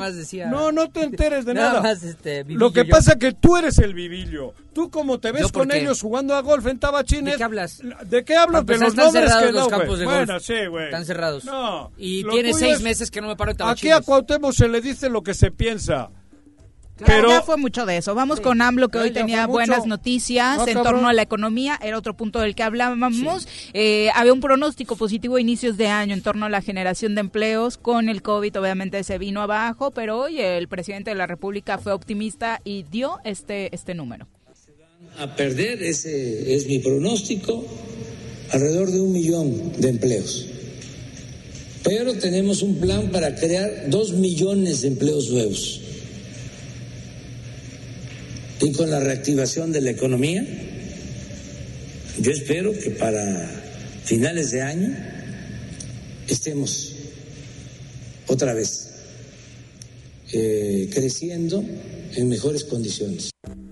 Obviamente estos empleos se generarían a través de la reactivación de eh, la construcción del tren Maya, el seguimiento a la construcción del nuevo aeropuerto y estos proyectos que trae la 4T, donde la mayor parte de los números que dio hoy en generación de empleos pues están enfocados a esos proyectos, ¿no? Ojalá, porque la verdad es que un millón de empleos me parece incluso una cifra optimista sobre los empleos que se van a perder en el país a consecuencia del COVID, ¿no? Pues lo que pasa es que el país ya traía muchos, un rezago, muchos empleos perdidos. Muy importante, sí. O sea, el país traía 60 millones de pobres. Ahí no creo que en esos estaba el empleo incluido. No, no. Siendo pobres no. no. No, cobraban, cabrón. Acá está contemplando a los que tenían empleo y los perdieron en estos meses por la contingencia, ¿no? Y él está mm. diciendo que con todas las obras que también ahora casualmente los espabiladillos quieren que se paren, porque cuanto peor le vaya a Andrés Manuel, más rápido quieren llegar ellos otra vez a seguir con el neoliberalismo, cabrón.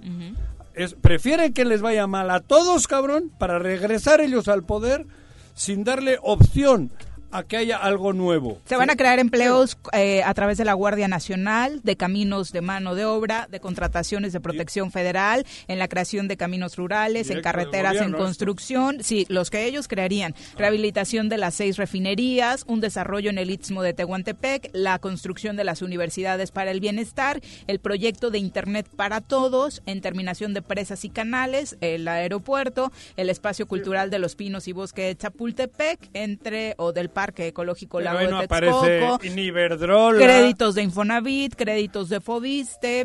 Que no tendría nada de malo que apareciera porque también de empleo. Pero esos ¿eh? tienen que aparecer por otros motivos. Porque ahorita escuchando a Viri, estaba tratando rápido así, no, no quiero, no, no es, no es eh, determinante. Ponte la máscara, güey. No es determinante. Vas a decir alguna babosada. Este... ¿Y lo vas a golpear o Pero, pero para, que, ah. para que no me salpique la babosada, no la baba. Pero, pero, ya verás, No, no, no. No, ya verás. Pero el tema es que está, está generando un tipo de empleo que no, o sea, que no genera no, no, no habla de programas para empresarios, no habla de programas para emprendedores, no habla de programas para el que se quiere autoemplear y generar.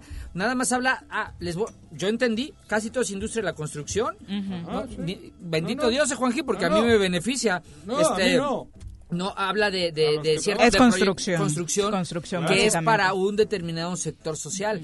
También del pueblo. ¿Y que por ser del pueblo tienes más derechos que el empresario que, perdió su empresa ¿Qué? Espera, en esta espera, pandemia? Es la una con 59, vamos a pasar a entrevistar. Tráete los millones que tienen en las Islas Caimán. Órale. Tráetelos, cabrón. ¿Y, los, de, Sanz? Oh, joder. Esos eran en Suiza. Ay, ay, no, pero- no- no llegaron hasta es allá. que ya o allá también tendrás. Así lo iba- a callar. Le va a dar un paro cardíaco por tu culpa. Son las 2 de la tarde. Saludamos con muchísimo gusto a través de la línea telefónica al presidente municipal de Emiliano Zapata, Fernando Aguilar. Eh, alcalde, ¿cómo te va? Muy buenas tardes.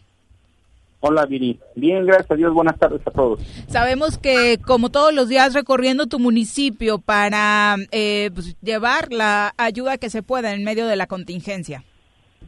Efectivamente, con la sana distancia y con todas las medidas de salud, hemos estado recorriendo el municipio para poder apoyar a la población en esta pandemia, bueno, que afecta a todos, ¿verdad? En general. Y bueno, no es el caso de Milano Zapata, ¿verdad? Que, que no hace caso en el tema. Estamos cumpliendo con lo que podamos apoyar a, a la gente vulnerable que hay en todo el municipio. Y hemos estado haciendo entrega de más de 20 mil despensas, cubrebocas, quédate en casa, no salgas. Y bueno, hablando con los comerciantes de, de pequeños negocios que muchas veces tienen que salir para sacar para comer, pues con la sana distancia lo podrán hacer, ¿no? Pero Al- bueno, Alcalde, ¿qué tanto Eh. entendió la población de Emiliano Zapata este mensaje de quédate en casa? pues mira, yo creo que en general son un 70% los que han estado acatando las disposiciones. Y bueno, al final la mayoría de la gente pues, sabemos que esto es un tema complicado, pero muchas veces no pueden este, ellos quedarse en casa por la misma necesidad de que tienen que sacar el sustento para, para sobrevivir, ¿no? Y es un tema muy complicado que muchas veces yo me pongo en lugar de ellos y entiendo la situación y por eso este eh, hablamos con ellos, que es por el bien de todos, entre más nos cuidemos más pronto vamos a salir de esta pandemia. Sí, hola Fernando, te habla Juanjo. Hola Juanjo, ¿cómo Eh, estás? es- Buenas tardes. Bien. Oye, pero comentábamos hace rato, esto no es que ayer parió una, el virus. Este virus, nosotros ya llevamos más de dos meses cerrados, digo, en teoría cerrados, el país entero, y hoy todavía estamos hablando como si lo hubiesen, como si lo acabasen de parir. En estos dos meses, Zapata, tu municipio, sí ha mejorado. O, o- digo, yo entiendo que pues las despensas, todo el gran esfuerzo que están haciendo, pero ¿cuándo va a ser un antes y un después? ¿Tú qué piensas como alcalde? Porque aquí estamos todos en esa incertidumbre y vamos ca- caminando, pero todos con un chingo de dudas. ¿Qué, qué, qué, qué, qué puedes esperar tú? ¿Qué le puedes decir a, tus, a, tu, a, tu, a tu pueblo? Mira, yo eh, lo único que les, les comento, ¿eh? con lo que vemos a nivel nacional, las indicaciones que dan eh, en cuestiones de salud y las indicaciones que recibimos del Estado, pues es que somos de los estados, el segundo estado a nivel nacional con complicaciones de contacto. Ya hablaban hace rato de cómo está la situación en Cuernavaca, en Temisco, donde. Ajá. Sin embargo, eh, nosotros tomamos medidas desde el 16 de marzo, cuando fue el puente, ¿verdad? Antes. De la primavera. Y llevamos, pues, ya más de dos meses encerrados. Estamos dos meses encerrados. Sin embargo, las medidas que se han tomando con la población pues, han sido constantes, eh, recorridos con Guardia Nacional, Sedena, eh, con Policía del Estado, municipales, perifonando de que hagamos caso, no hagamos, que no lo tomen a la, a la ligera. Ya estamos ahorita en la etapa crítica en Morelos, la gente conforme va avanzando el tema, pues uno dice ya pasó mucho tiempo, no pasa nada, y cuando llega a ser un familiar, tomamos las cosas más en serio. Oye, Fer. Nosotros, dime. Perdóname, te habla Paco Santillán, tu amigo. Ah, hola Paco, buenas tardes. Gracias. Oye, me, me, me piden los amigos de Zapata hacerte una pregunta. ¿Va a continuar la ley seca? La ley seca termina el día 30 de mayo, Ok. ¿verdad? Y nos coordinamos con los municipios de Temisco y Tepec, ¿Eh? Emilio Zapata con la ley seca, porque era una, una manera de que pues la gente no ande las seis tomando, eviten hacer reuniones, ¿verdad?, donde concurran este, pues, gente y que empiezan a tomar y se les olvide el tema del, del COVID-19, que empiecen a abrazar, ¿verdad? Exacto. Este es un tema de que pues muchas veces quieres abrazar al amigo, saludarlo de mano, entonces es un tema complicado, tenemos que vivir con la nueva nor- normatividad de salud y esperemos que este, si no hay nuevas indicaciones, después del 30 eh, eh, vamos a esperar las indicaciones que dan a nivel federal, pero por lo poco que he escuchado es de que esto va a continuar, ¿verdad? Por lo menos hasta el día 15 de junio tiene el estado de Morelos, porque estamos en la etapa crítica. Este, yo ya veo más gente que quiere el cubrebocas, que dicen en los negocios que venden para comer solamente haces tu pedido, pasas por tu por tu comida o te la llevan. Exacto. Pero no hemos prohibido que, que no venden comida. Lo pueden hacer siempre cuando sea para llevar. Va a darse una crisis muy fuerte a nivel nacional, justo lo platicamos, el desempleo sigue a la alza, Fer, y sectores como de los que vive Emiliano Zapata, el campo, incluso el sector ceramista, que es muy fuerte en tu municipio, eh, se las van a ver bien complicadas para retomar. Eh, eh, pues, fíjate que en ese tema, digo, no hay vuelta de hoja. Es una situación que nadie tenía contemplada. Sin embargo, los apoyos para el campo, en lo que es este apoyo para, para sembrar maíz, para sembrar arroz, para sembrar sorgo, el gobierno les apoya. Y también subsidiamos el abono, también le damos a los ceramistas, a los industriales, pasta para, para hacer su trabajo en cerámica. Okay pequeña solamente que ya está establecida por el ramo de FAER. Sin embargo, se, corta. se, está, se está cortando por ahí, a ver si retomamos, porque es interesante lo que dice Fernando respecto al campo. Hoy mismo y en un ratito más vamos a platicar con eh, pues gente del sector agropecuario, eh, precisamente hablando de que pues no no están llegando eh, los recursos. Es que está parado totalmente ese Creo que ya creo que ya lo tenemos a, Fernando de nueva cuenta. Para un último mensaje a tu población, eh, alcalde. Pues yo les comentaría que eh, en esta nueva discusión del gobierno federal de, reactivar la economía entra el ramo de la construcción. Y, la semana pasada empezamos a hacer una muy, muy importante de saneamiento en el municipio, dadas las multas que nos impuso la Comisión Nacional del Agua, cambiando los colectores, los colectores de la parte centro del municipio que descargaban en las barrancas. Ahora con esta obra ya van a descargar en plantas de tratamiento y aprovechando que está la pandemia se está haciendo este tipo de obras para que la gente pues aún más se quede en casa. Perfecto, alcalde, muchas gracias. Muy buenas tardes. Gracias, Fer. Buenas tardes a ustedes. Bye a los dos. Hasta luego. Hasta luego. Adiós, alcalde. Bueno, es que querías comentar algo sobre los productores. Es que mire, el tema del campo, todo el mundo hablamos aquí y yo creo que los alcaldes han hecho una labor que sí les corresponde respecto a la entrega de apoyo alimenticio, despensas. Sí, sí. Pero pareciera que, o sea, pareciera que eso es lo único que hay que hacer. Claro, es que y, y, eso le torre. Es que el problema es que la despensa, en la despensa no tienes la pastilla que necesita el hijo, no tienes el detalle que, te surge, no tienes el recibo de la luz. El agua, la para tomar agüita. La despensa es, es la aspirina para el día, pero no te cubre. Por eso, lo que te cubre el trabajo honesto de, todos los días. de todos los días, cabrón. Exactamente. Que tú ya Por sabes eso cómo mi insistencia a tu nuevo amor, No, mi nuevo amor no. Los dile recursos, a, tu, dile a Villarreal que saque los recursos que saque para, los reemplacamiento para, para los para los, los, otros proyectos. Te voy a decir algo.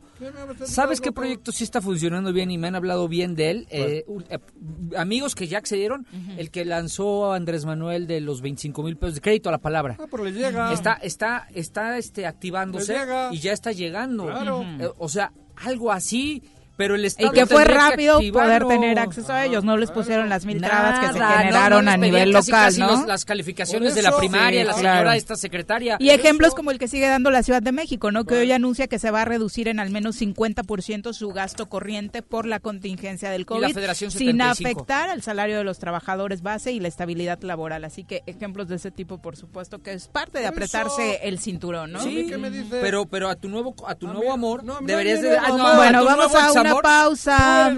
Regresamos. Paco, ya. Yo me tengo que, voy a atender un asunto de salud que no tiene nada que ver con el COVID.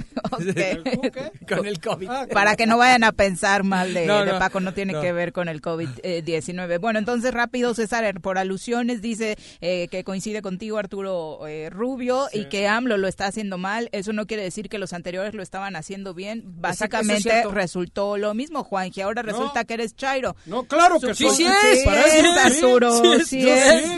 yo, estoy totalmente convencido de la cuarta transformación. No tengo pelos en la lengua, cabrón. Ahí está. Ahí está, cabrón. Tu confirmación, Arturo. Volvemos. Claro, Arturo. puta casa. Quédate en tu puta casa. Quédate. Y escucha. Esta es la estación de radio con más clásicos. Clásicos. Con más música. La estación de tu vida. Capital. Capital. Capital FM 105.3. Transmite desde Cuernavaca, Morelos, México. Avenida Río Mayo 1310. Colonia Vista Hermosa. Teléfono en cabina 482-3690. WhatsApp 777-443-1780. Dale like a nuestra fanpage. Conéctate. Capital Morelos 105.3 FM. Descarga nuestra aplicación y llévate a Capital a todas partes. Capital Radio. Capital Radio. Disponible para iOS y Android. Somos la capital de los clásicos. Somos, somos la estación de tu vida. Capital FM 105.3. ¿Quieres interactuar con nosotros? Búscanos en nuestras redes sociales como El Choro Matutino. Agréganos en WhatsApp al 777-443-4208. ¿Y por qué no? Sintonízanos desde la página web www.elchoromatutino.com. También puedes llamarnos a cabina al 311-6050. De lunes a viernes, de 1 a 3 de la tarde por Capital FM 105.3. Somos la mejor revista informativa del país. Somos... El Choro Matutino. Todos debemos ayudar a disminuir el riesgo de contagio de coronavirus. Recuerda que el COVID-19 se contagia de persona a persona al toser y estornudar, estrechar la mano de una persona enferma o tocar algún objeto con el virus y luego tocarse sin lavarse las manos. Por eso es muy importante. Lávate frecuentemente las manos, cúbrete con un pañuelo o con el ángulo del codo al toser o estornudar. Evita contacto directo con personas que tengan síntomas de resfriado o gripe. No te automediques y en caso de presentar síntomas, acude al médico. Quincuagésima cuarta legislatura. Congreso del Estado de Morelos. Vivimos en tiempos de pandemia, pero pase lo que pase, yo seguiré mi camino al éxito. Presencial o en línea. En el Colegio Cuernavaca tenemos el mejor programa educativo. Aprovecha 20% de descuento en inscripción durante junio y colegiaturas a 12 meses. colegiocuernavaca.edu.mx. Tu camino al éxito. Cafetería, tienda y restaurante Punto Sano. Contamos con comida vegana y vegetariana, porque nos preocupamos por tu salud. Ven y conoce nuestros productos orgánicos y suplementos alimenticios. Al interior de Plaza Andrómeda, local 19, en calle Pericón, Lomas de la Selva. Contáctanos al 372-3514 o búscanos en Facebook como Punto Sano Cuernavaca. El Ayuntamiento de Cuernavaca, en apoyo a tu economía y ante la contingencia por el COVID-19, te otorga un incentivo fiscal para que regularices tu adeudo en impuesto predial y servicios municipales. Con un descuento hasta del 100% en multas y recargos en abril, mayo y junio. Realiza tu pago en línea en la página cuernavaca.gov.mx, en la sección de trámites o desde tu celular con la aplicación Cuernavaca Digital para sistema Android. Tú me cuidas, yo te cuido. ¿Te gustan los caballos? ¿Tienes uno? ¿Sabes montar? ¿No? ¿Quieres aprender? Conoce los beneficios de hacerlo en Rancho de la Media Luna en Huitzilac. Contáctanos al 777-155-1062.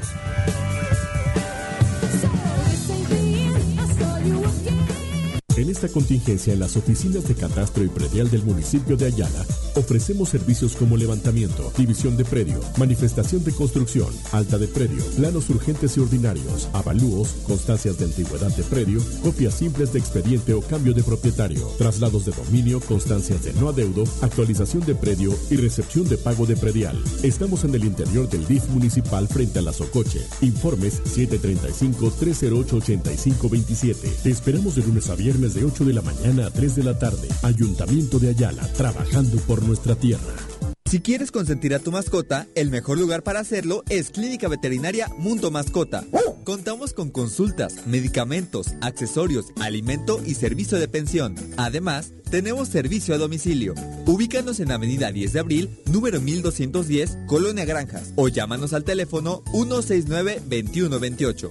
Clínica Veterinaria Mundo Mascota.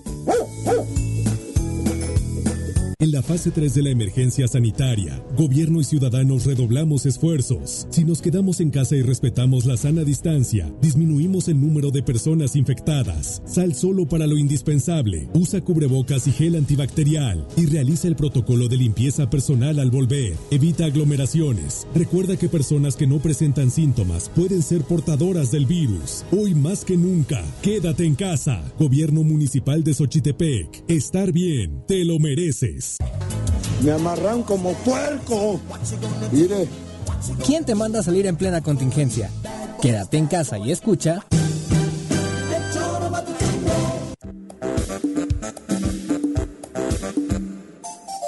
Dos con 15 de la tarde, gracias por continuar con nosotros. Le queremos recordar que nuestros Asociación Médica Robledo tienen atención médica las 24 horas del día en todos sus centros de atención. Recuerde que si se cuida usted, nos cuida a todos, así que quédese en casa y disminuya así el riesgo de propagación de enfermedades. Si necesita información sobre los servicios de Asociación Médica Robledo, marque al 328-7305. 328-7305 o localícela en cualquiera de sus sucursales. Esta atención médica la tienen bien distribuida por todo el estado prácticamente y aquí en Cuernavaca están en Lomas de Aguatlán. Eh, esa, esa Asociación Médica Robledo, el lugar en el que usted y su salud van a estar perfectamente bien atendidos.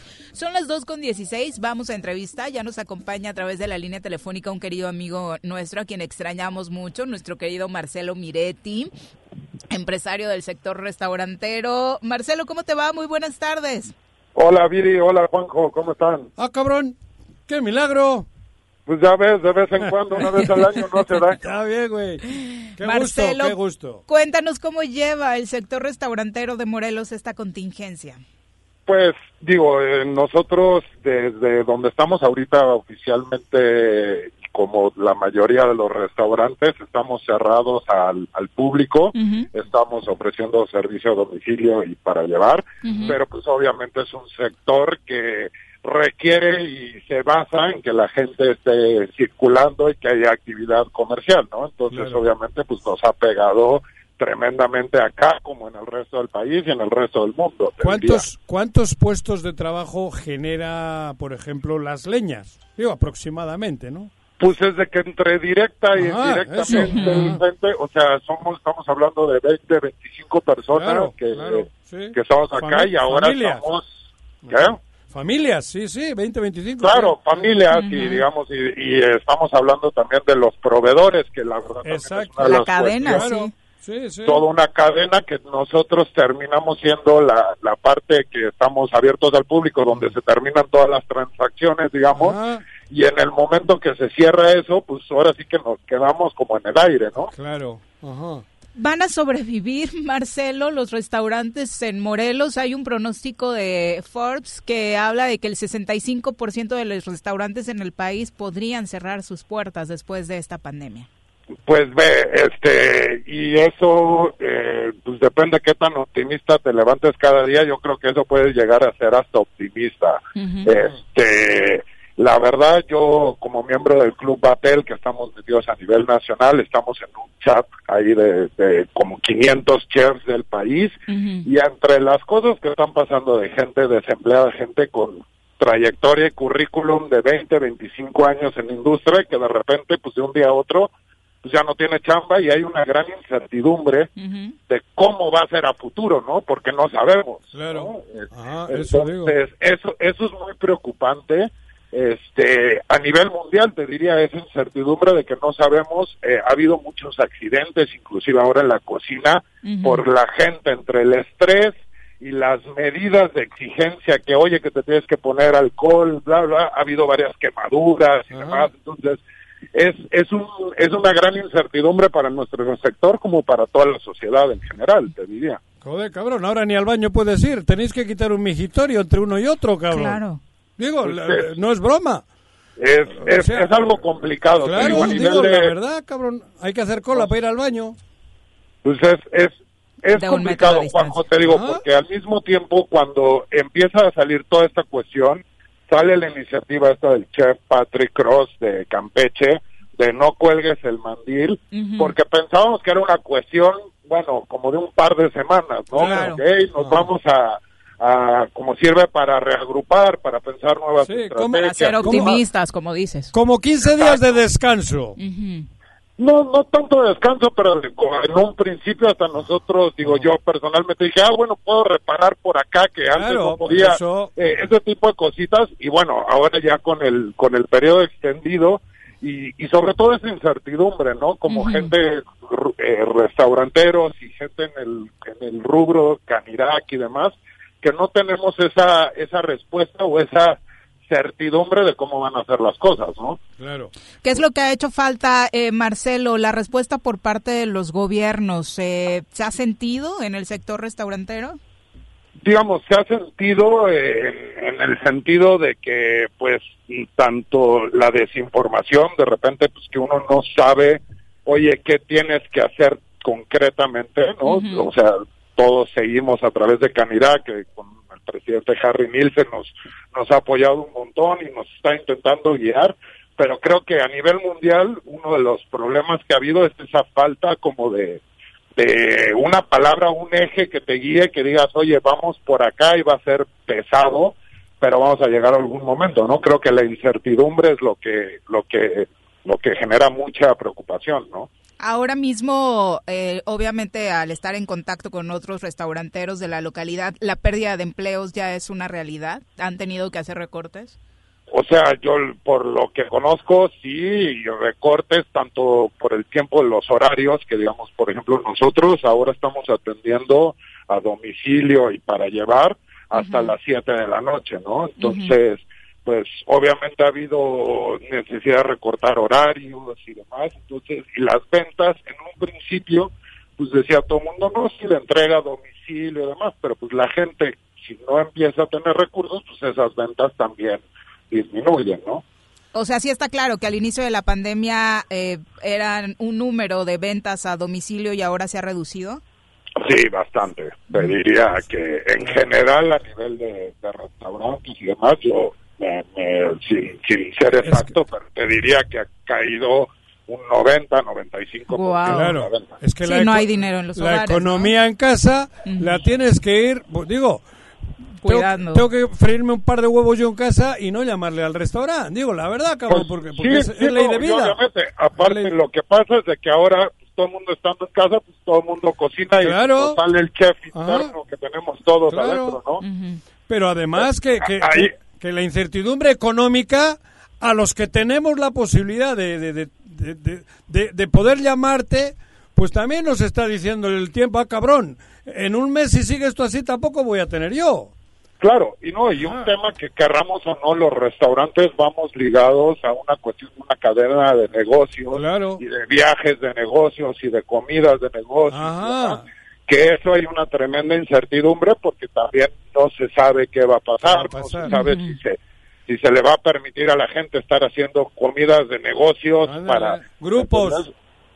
súper reducidos, grupos, todo eso, ¿no? Exacto, ¿no? Entonces, al mismo tiempo, pues nosotros desde nuestra trinchera, pues es decir, ponerle la actitud de estar preparados para cuando tengamos reapertura oficial, hasta ahorita la fecha que nos que, estaba era el primero de junio, no, se sabe si se va a postergar. Seguro. Este, entonces, bueno, haciendo nuestro mejor esfuerzo, manteniendo la nómina que tenemos para, para apostarle un poquito al futuro, pero pues sí, esta gran incertidumbre a nivel mundial, pues sí, sí genera bastante bastante ansiedad, digamos, ¿no? Por supuesto.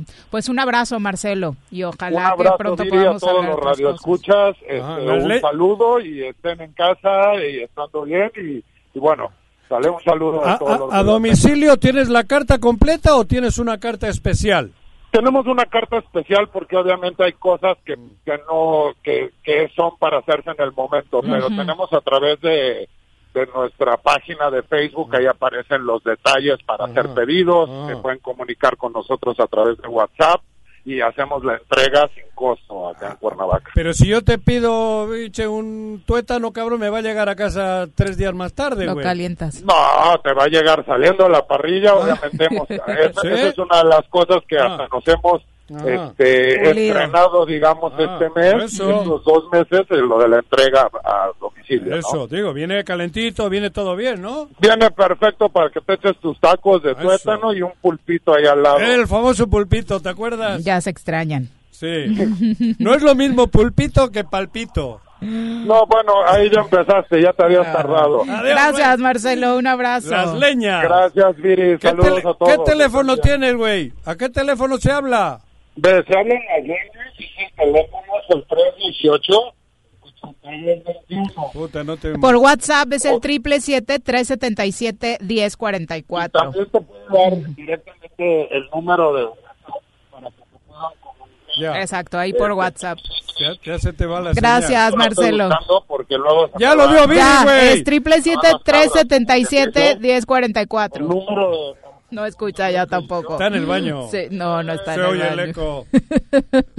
bueno, ahí estaba Marcelo Miretti. Sí, es de verdad tristísimo, ¿no? Sí, no, Escuchar es- todas las historias es que, que- la gente con sus A empresas ver, tú está sabes viviendo. la cantidad... Morelos, Cu- Cuernavaca, Morelos, si el 80% vivimos del servicio, de, de, de, de- y, y ahora Imagínate. Esa la No, brújula. y, y esto que decía, el porcentaje de restaurantes que va a tener que A ver, cerrar sus todos puertas nuestros, la inmensa mayoría de nuestros para amigos siempre. Mm. es relacionado con, Con los el servicios, sector sí, sí, con sí, de servicios en Morelos, sí. Digo, yo no conozco al dueño de la Nissan, pero conozco, son amigos todos los dueños de los restaurantes, de los hoteles, de las tiendas, cabrón. Son nuestros amigos. De eso vive. De eso vivimos. Morelos. Entonces, la puta, eh, por eso digo, todavía no hemos llegado a la cresta. Imagínate, ¿qué te va a decir Miretti relacionado con el futuro del restaurante? No, porque aparte No cuando se regrese a esta nueva normalidad, las cosas como insiste tanto Gatel nunca van a ser Nunca como vas- antes. ya no- ya esa esa normalidad. normalidad que conocíamos Es se acabó. anormal. Exacto. Por eso. La vida en los restaurantes va a ser otra, la vida en las calles va a ser otra. Por eso me hace gracia el babas de, de Electra. Este, ¿De ¿cómo se Salinas? Pliego? De Salinas Pliego, cabrón. Ese tiene 37 generaciones resuelto. Ese no le preocupa la nueva, ¿qué? Ese escribió desde su nueva comodidad, Claro, ¿no? cabrón, eso no les preocupa.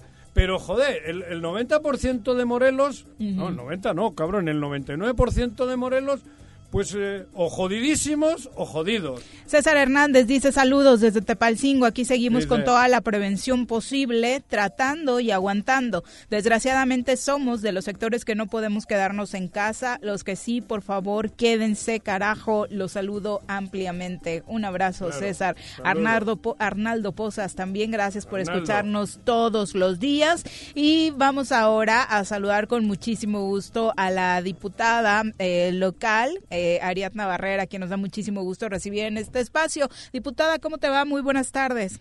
Muy buenas tardes, Viri. Muchas gracias por la invitación y por la llamada. Saludos a Juanjo y a todo tu auditorio. Hola, Ari, ¿cómo estás? Igualmente, diputada. Eh, pues obviamente hoy, como muchos días eh, que hemos tenido desde que arrancó esta pandemia, escuchando noticias tristes por parte de empresarios, productores en, en Morelos, sobre lo difícil que está siendo esta crisis. Sí, es una situación muy complicada, muy difícil. Eh, desafortunadamente, pues una situación fuera del alcance del gobierno federal. eh, es una situación a nivel mundial que, pues bueno, nos trae eh, una un resultado pues eh, difícil, triste para muchos, ¿no? Que sobre todo aquí en Morelos, el sustento de muchos eh, es el comercio. Sí, claro. Desafortunadamente eh, está en peligro la vida, pero también eh, la situación del qué vamos a comer el día a día, ¿no? Entonces, eh, estamos pendientes. Creo que, eh, por un lado, tenemos que impulsar que se siga manteniendo la sana distancia, que se cuiden, que evitemos las eh, reuniones masivas, pero también por otro lado eh, convocar a que no se violenten los derechos humanos eh, de comerciantes, de, empresarios, eh, pues de la gente que, que de esto vive, ¿no? De, sus comercios. Eh, es, es un poquito difícil. Hemos insistido con el Ejecutivo en que se tiene que eh, insistir en abonar para ayudar un poco a, a que se pueda tener certeza económica, pues al menos para sostener en algunos casos la renta o el pago a sus trabajadores. Diputada, ¿y en el legislativo qué está pasando? Hay muchos temas pendientes que atender, a la par, por supuesto, y sin dejar al lado esta contingencia. ¿Va fluyendo el trabajo legislativo? ¿Están reuniéndose de manera virtual cotidianamente para desatorar los temas que traían pendientes? Hay mucho trabajo, hay mucha parálisis. Desafortunadamente también la pluralidad es eh, enorme en este Congreso y eso a, veces pone en crisis eh, la situación, ¿no? Yo creo que el consenso, el diálogo siempre tiene que ser permanente. Si nos hemos estado eh, reuniendo de forma virtual, eh, llegando pues a hacer algún consenso, pero pues de repente ya tenemos todo y, y ahí no falta quien no esté de acuerdo en algo y nuevamente se tiene que replantear, ¿no? Creo que vamos avanzando. Hay muchos temas que pudieran salir en esta semana, que ya es eh, la última de mayo y que a nosotros nos preocupa porque pues como partido eh, que está al frente del gobierno nacional, federal y como la representatividad de muchos morelenses, nos sentimos eh, pues un poquito tristes por no poder responder a las expectativas, no porque no querramos, sino porque las condiciones no se dan de repente, ¿no? Entonces, eh, de forma personal estoy trabajando en mi distrito, estoy con la gente, estoy atendiendo eh, mensajes, llamadas, inbox, ayudando y apoyando para que, pues bueno, eh, la mayoría de la ciudadanía de mi distrito y mi municipio en lo que podamos apoyar, pues cuenten con mi apoyo. Eh, hace poco señalabas como presidenta de la Comisión de Transparencia, Protección de Datos Personales y Anticorrupción que vas a iniciar procedimientos para investigar o, en dado caso, remover a los funcionarios que hayan paralizado el trabajo del sistema estatal anticorrupción. Es una iniciativa que traigo para poder eh, designar directamente al secretario técnico después de todo lo que sucedió eh, pues todo un año perdido prácticamente del sistema estatal anticorrupción, principalmente por el problema del Comité de Participación Ciudadana, el cual pues no debería de ser, ya que debe dejar fuera sus intereses personales, este, debería de ser ejemplo de transparencia y de, eh, de, no, de no tener duda de que exista corrupción. Eh, habrá también que mandar una convocatoria porque se tiene que renovar eh, el, espacio que dejó el contador Roberto Coranges. Y bueno, eh, pues analizar muchas cosas. Yo creo que este comité, eh, si tuviera la disposición, ya hubiera empezado a trabajar desde hace mucho tiempo, desde que se le ratificó sus nombramientos, que esto fue lo primero que ellos tenían como pretexto de que no estaban ratificados y que nosotros evaluamos, y les dimos la oportunidad de poder eh, hacer un trabajo que representaran realmente a los ciudadanos, pero no, no fue así. Eh, creo que la ley ahora permite más claramente eh, que si hay un acto de corrupción, se pueda eh, poner una denuncia, ya que ya es un delito grave y puede tener prisión preventiva en cualquier situación que se presente. Diputada, eh, ya lo mencionabas hace unos momentos, has estado al pendiente de que pues la mayor parte de los recursos que se necesiten en esta contingencia operen a favor de quien más lo necesita. ¿Qué respuesta has tenido del Ejecutivo? Pues, pues la disposición de eh, tener que volver a redireccionar el presupuesto eh, en algunas áreas donde no se necesitará en este momento Creo que eso es lo más importante eh, y que nosotros como Congreso en algún momento lo tendremos que revisar y evaluar o calificar o avalar, ¿no? Creo que la disposición que tiene el Ejecutivo ha sido favorable de que sí se tenga que redireccionar el presupuesto de algunas áreas para poder ayudar más a las personas escasos recursos. Pues ojalá sea pronto, porque la pandemia avanza y las necesidades, como bien lo decías, eh, las llamadas, de pedidas de apoyo de diferentes sectores, pues cada vez son más, ¿no? Sí, ese, esto es algo que tenemos que tener consciente todos, autoridades municipales, presidentas municipales, eh, regidores, diputados locales, federales, senadores.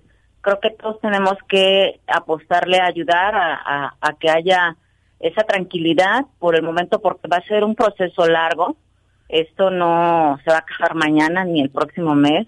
Tenemos que tener mucho cuidado porque nuestros seres queridos lo estamos viendo, que gente cercana está muriendo, que hay personas también que todavía no creen en esta situación. Y pues bueno, es, es concientizar, es concientizar a la autoridad, al ciudadano, a la familia, cuidarnos, eh, tener solidaridad, porque pues también eh, de repente no todos los recursos alcanzan, pero ser muy solidarios. Creo que en lo que toca a nuestras autoridades municipales y, y locales, nuestras compañeras, eh, en lo personal del grupo parlamentario de Morena, estamos haciendo ese esfuerzo y, con mucho cariño lo estamos eh, entregando directamente a la gente que lo necesita. Gracias por la comunicación, diputada. Gracias a ti, Viri. Saludos a Juanjo y saludos a, a todos. Buena tarde. Un abrazo. Son las 2 con 35 de la tarde. Nos vamos a ir a nuestra siguiente pausa y regresamos con mucho más. Quédate en casa. Quédate en casa. Quédate en casa. Quédate en casa. Quédate, quédate, quédate. Y escucha. Una nueva normalidad, pero sea como sea, tengo que seguir estudiando. Presencial o en línea. En el Colegio Cuernavaca tenemos el mejor programa educativo. Aprovecha 20% de descuento en inscripción durante junio y colegiaturas a 12 meses. colegiocuernavaca.edu.mx. Tu camino éxito. Las enfermeras, doctores y personal de salud se han convertido en verdaderos héroes, que ante la contingencia nos están dando todo y lo seguirán haciendo. Hoy arriesgan su vida para salvarla de otros. Luchan en primera fila contra un enemigo invisible que nos ataca día a día. Hoy, son los protagonistas, a quienes les agradecemos que su prioridad sea nuestro bienestar. Reconocemos su coraje, entrega y vocación. Gracias por compartirnos su valor y esperanza ante la adversidad. A todos ustedes, nuestro respeto y admiración. Partido Verde, por un México unido. En esta contingencia, en las oficinas de catastro y predial del municipio de Ayala, ofrecemos servicios como levantamiento, división de predio, manifestación de construcción, alta de predio, planos urgentes y ordinarios, avalúos, constancias de antigüedad de predio, copias simples de expediente o cambio de propietario, traslados de dominio, constancias de no adeudo, actualización de predio y recepción de pago de predial. Estamos en el interior del DIF municipal frente a la Socoche. Informes 735-308-8527. Te esperamos de lunes a viernes de 8 de la mañana a 3 de la tarde. Ayuntamiento de Ayala, trabajando por nuestra tierra. Son tiempos de contingencia. Hay que quedarse en casa para proteger tu salud y la de todos. Sigue estos sencillos consejos para mantenerte sano. Aliméntate de manera saludable. Limita el consumo de alcohol y de bebidas azucaradas. No fumes. Haz ejercicio. Convive con tu familia. Comparte las labores de la casa. Escucha música, lee y juega con tus hijos. Para más información visita coronavirus.gov.mx. Y quédate en casa. Gobierno de México. En esta temporada, en donde el agua potable es escasa y se requiere del vital líquido para satisfacer las necesidades básicas, el gobierno con rostro humano de Jutepec te invita a hacer un uso consciente y racional del agua. En la medida de tus posibilidades, reutiliza el recurso hídrico. Más información al número 777-319-0086. Ayuntamiento de Jutepec, gobierno con rostro humano. Tengo miedo, tengo miedo, tengo miedo, tengo miedo, tengo miedo, tengo miedo, señor, tengo miedo. No te asustes, quédate en casa y escucha.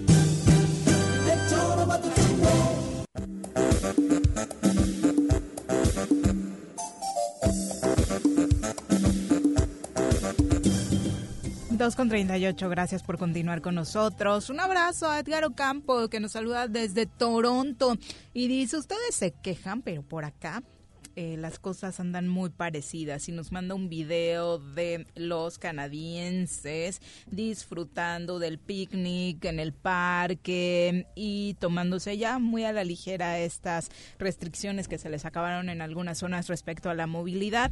Eh, obviamente ellos tienen pues diferentes cifras a nosotros, pero lo que comenta Edgar es que no entienden tampoco por este lado del planeta.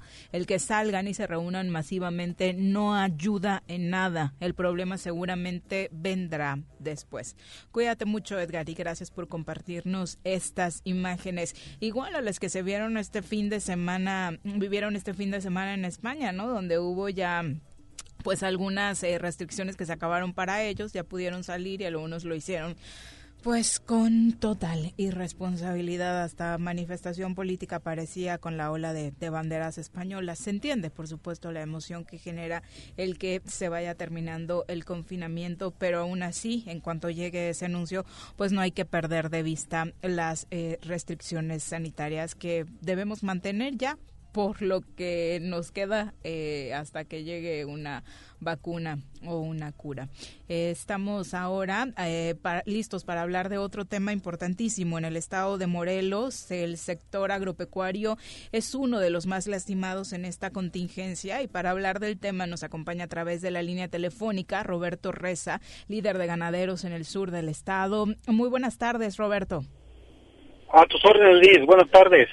Pues nos da muchísimo gusto saludarte, pero sabemos que nos tienes eh, noticias eh, tristes que compartir del sector. Eh, hoy mismo daban una rueda de prensa tú y algunos otros compañeros relacionados con el trabajo en el campo sobre lo difícil que la están pasando. Cuéntanos. Pues sí, sí, efectivamente son noticias lamentables lo que estamos sucediendo eh, no tan solo aquí en Morelos, sino esto es a nivel nacional, la situación que vivimos, eh, la gente que prácticamente vivimos del campo, agricultores, ganaderos, campesinos, eh, la situación es crítica.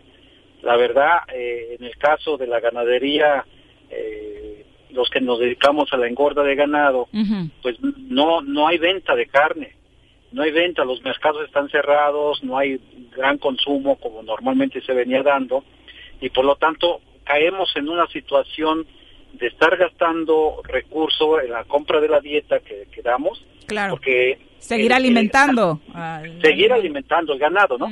Y en el caso de pie de cría, eh, pues ya no hay grano, eh, ya ya está al, al borde, pues nuestros amigos productores eh, de pie de cría ya no tienen que dar alimento. ¿Por qué?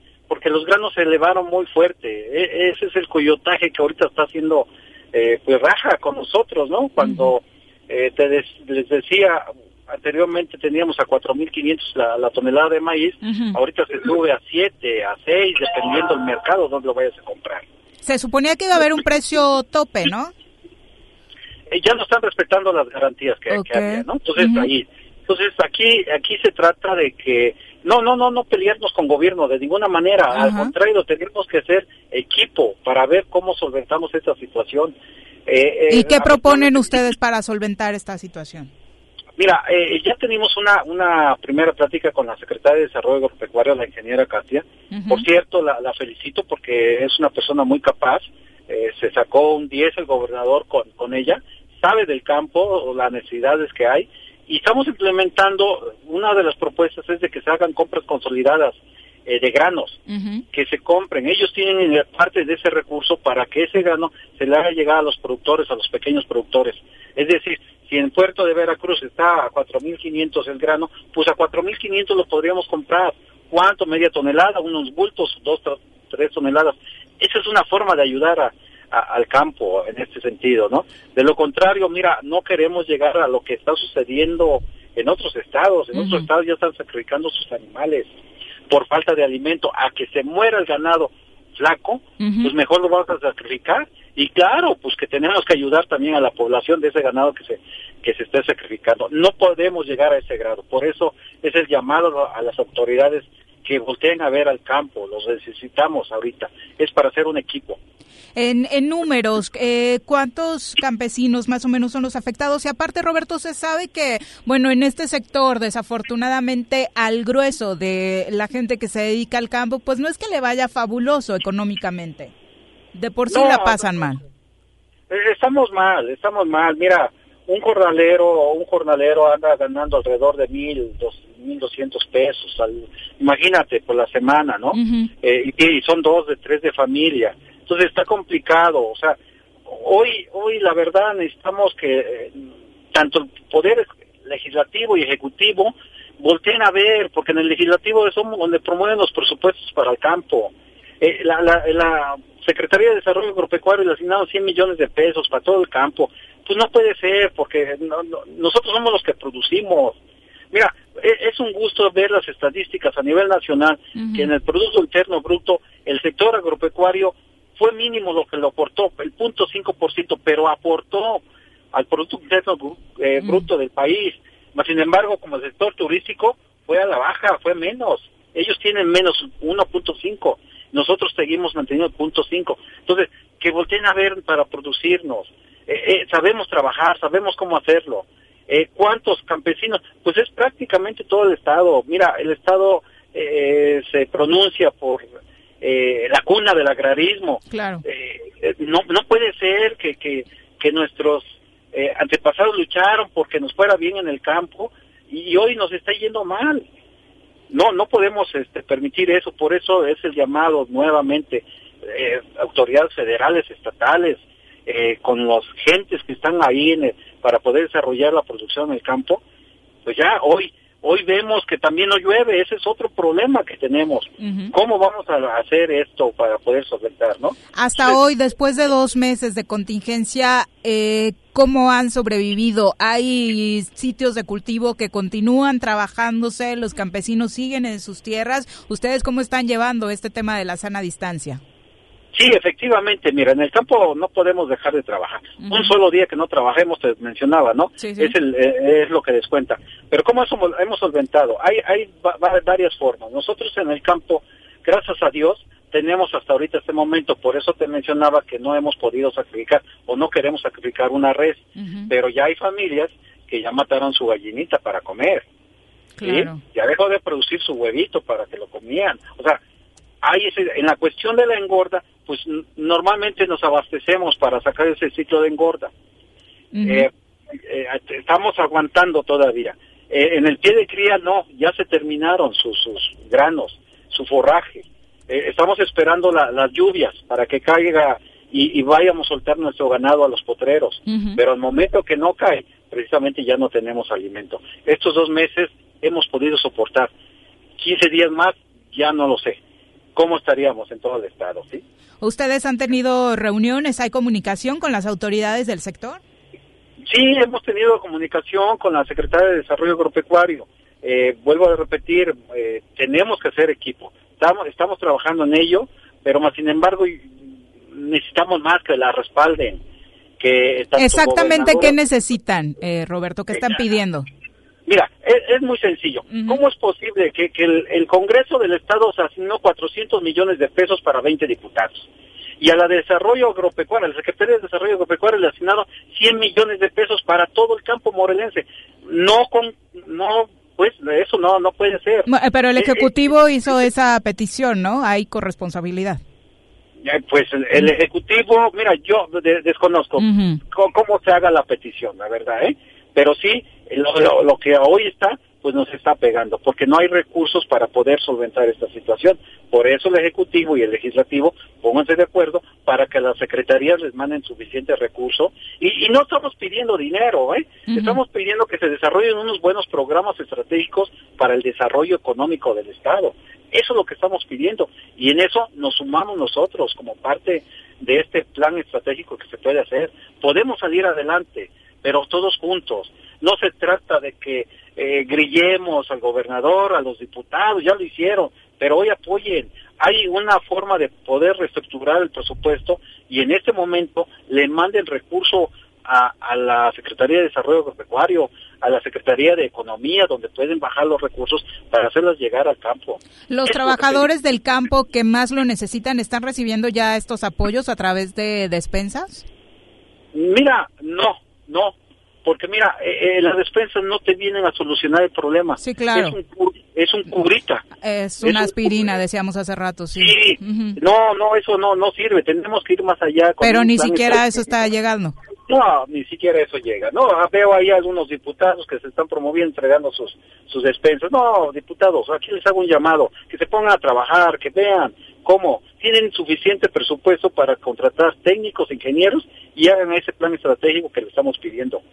Hay suficiente para que bajen un buen proyecto. Ahora, eh, eh, hay diputados que tienen las diferentes comisiones, por ejemplo, el de desarrollo agropecuario, que es el diputado Galindo, ya estuviera tocando a este, algunas eh, organizaciones nacionales para bajar ese recurso, si no lo hay aquí. O sea, tienen que trabajar. Se necesita trabajo en conjunto, exactamente. Exactamente. ¿Hay, ¿Hay producción que corre riesgo? ¿Algún producto en específico que desafortunadamente esté corriendo riesgo ahora dada la situación, Roberto? Sí, puede, puede haber ese riesgo si en su momento no hay ese respaldo para los granos básicos que van a ser tanto maíz como sorgo. Eh, no se ha implementado ese proyecto, es urgente para que podamos empezar a, elaborar eh, los, los, trabajos en el campo. Si no se siembra en el campo, vamos a tener desabasto de maíz y sorgo y es otro problema que estaríamos enfrentando porque se elevarían los precios y tendríamos que estar trayendo de comprando de fuera, exacto. Exacto. Muchas gracias Roberto por la comunicación.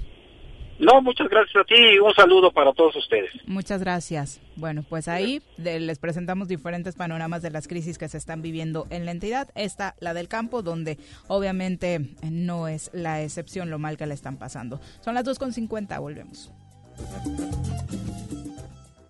Quédate en tu puta casa, quédate en tu puta casa.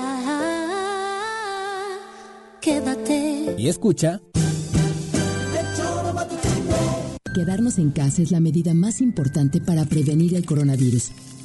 Durante la cuarentena debemos buscar la armonía y el respeto entre todas y todos. Pero en algunos hogares, las mujeres enfrentan situaciones de violencia que no les permite sentirse seguras. Si tú o alguien que conoces vive una situación como esta, marca al 911 donde atenderán tu caso. No estás sola. En esta cuarentena, no más violencia. Cámara de Diputados. Legislatura de la Paridad de Género. Yautepec, impulsando a nuestros jóvenes universitarios, se continuó y mejoró el programa de transporte universitario gratuito, el cual brinda un servicio seguro a cientos de estudiantes de los planteles UPEMOR, UAM y el Tecnológico de Zacatepec, beneficiando la economía de las familias yautepequenses. Agustín Alonso Gutiérrez, continuidad en el progreso. En la CNDH, vigilamos que las medidas para atender la emergencia del COVID-19 se apliquen con estricto respeto a la ley y a los derechos humanos de todas las personas. Brindamos orientación y asesoría las 24 horas del día. En línea www.cndh.org.mx. En los teléfonos 5556 81 81 25 y 800 715 2000 o en la aplicación móvil CNDH Atiende. Comisión Nacional de los Derechos Humanos. Quédate en casa. Quédate en casa. Quédate en casa. Quédate en casa. Quédate, quédate, quédate. Y escucha. 2 con 52 de la tarde, muchas gracias por continuar con nosotros. Bueno, un día con varios incidentes, afortunadamente no graves por el reporte que tenemos de eh, motocicletas. Muy tempranito por Plan de Ayala, después otro en Avenida Morelos Sur. Tengan mucho cuidado y ojalá que hayan sido trabajadores y gente que está realizando estas actividades por una eh, necesidad o prioridad eh, por su empleo o demás, sino porque salieron a pasear, ¿ok? Pero sí, hoy y tenemos reporte de varios incidentes en motocicleta. Vamos ahora a los deportes porque tenemos muchas cosas que platicar. Las pelotas, las pelotas, las pelotas juega usted. No hay deporte en este mundo donde no las use usted. Las pelotas, las pelotas, las que sueña para usted. Son las de Ninelli, Niurka, Maradona y Pele. Las pelotas, las pelotas, las pelotas, sabe usted. Son las mismas en Bilbao. En Temisco, en donde esté. Mi querido Bruno, ¿cómo te va? Muy buenas tardes. Hola Viri, buenas tardes y buenas tardes a todo el auditorio. Muy bien. ¿Estos? ¿Estos o qué es? Sí, ¿perdón? ¿Estos?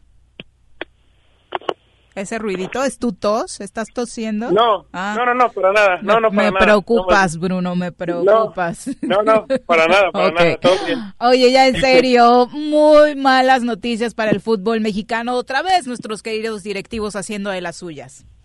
Sí, muy malas noticias con la posible mudanza del equipo de Monarcas Morelia a la ciudad de Mazatlán. Ya hace algunas semanas presentaban un estadio muy bonito que se, se fabricó, se construyó ahí en el puerto de Mazatlán, en, Ma- en Mazatlán, Sinaloa, y se rumora que ahora el equipo de Monarcas Morelia, que pertenece a Grupo Salinas, se podría estar mudando. eh, se llevarían jugadores, cuerpo técnico y, y solamente y solamente incluso el técnico Pablo Guede ya Pero ya se fue, ¿no? Ajá. Sí, ya ya está por darse por hecho en unas horas se dará por hecho ya de manera oficial. Qué terror, de verdad. Primero por cómo juegan con la historia de los clubes en nuestro país, ¿no? La verdad ya deberíamos estar acostumbrados y no sorprendernos por cómo se las gastan. Pero es increíble que en medio de una pandemia donde lo prioritario es eh, cuidar, obviamente, los intereses eh, pues, deportivos, de salud, estén priorizando de nuevo lo económico, ¿no? Esta mudanza obviamente va a traer muchos beneficios económicos para quienes la aprobaron y para el propio dueño.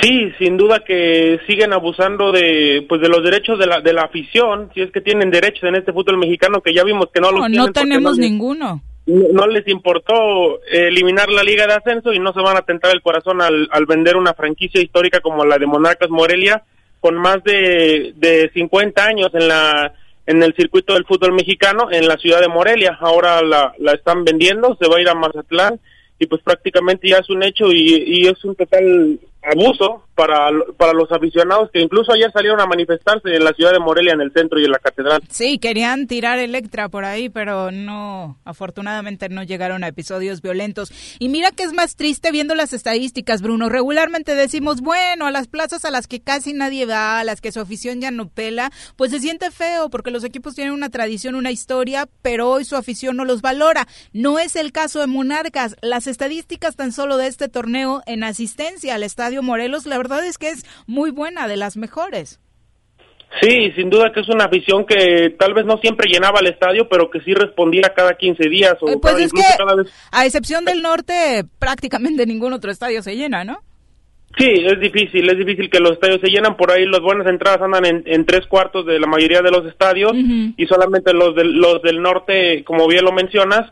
Y sí es complicado. Además, una de las canchas pues más perfectas del fútbol mexicano para mí es la era la es la mejor cancha del Estadio Morelos la cancha más impecable que, que existe en el balompié mexicano y pues ahora tristemente se lo estarán llevando a una tierra además beisbolera, totalmente beisbolera. Vemos que con Culiacán cuando estaba cuando estuvo Maradona pocas veces llenaron y ahora en Mazatlán pues se ven la, ven la miran la Liga del Pacífico más y a los Venados de Mazatlán que es el equipo de béisbol local y pues es un reto difícil, no es como cuando se llevaron al Atlante a Cancún en un destino donde hay bastante por intereses económicos. Sí, igual con un destino donde hay bastantes distracciones de otro tipo, pues vamos a ver, es una apuesta arriesgada, pero pero no sé qué se podrá seguir esperando del fútbol mexicano.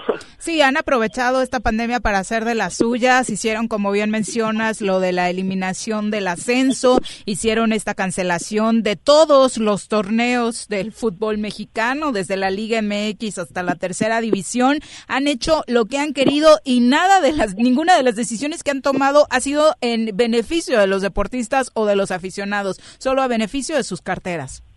Sí, sin duda, solo a beneficio y pues esto queda, deja en claro que el fútbol nada más en México no es de todos, ni de la afición, ni de los jugadores. El fútbol es, de algunos y el fútbol es de, pues de, los, de los empresarios que están apostando su dinero, están invirtiendo y por ahí también los jugadores en, Santos, yo creo que fue, fue, Jonathan Orozco, fue la última gota que derramó el vaso para que cancelaran el torneo clausura 2020 tras hacer esa fiesta. Exacto, su fiesta cumpleañera. Oye, y nada más para no dejar pasar lo de Monarcas, para muchos podría ser un equipo X, un equipo muy, muy local, y obviamente creo que su afición solamente se reducía a su entidad. Sin embargo, pues dejó grandes historias, ¿no? En el fútbol mexicano, grandes jugadores pasaron en estos 50 años que mencionas por sus filas.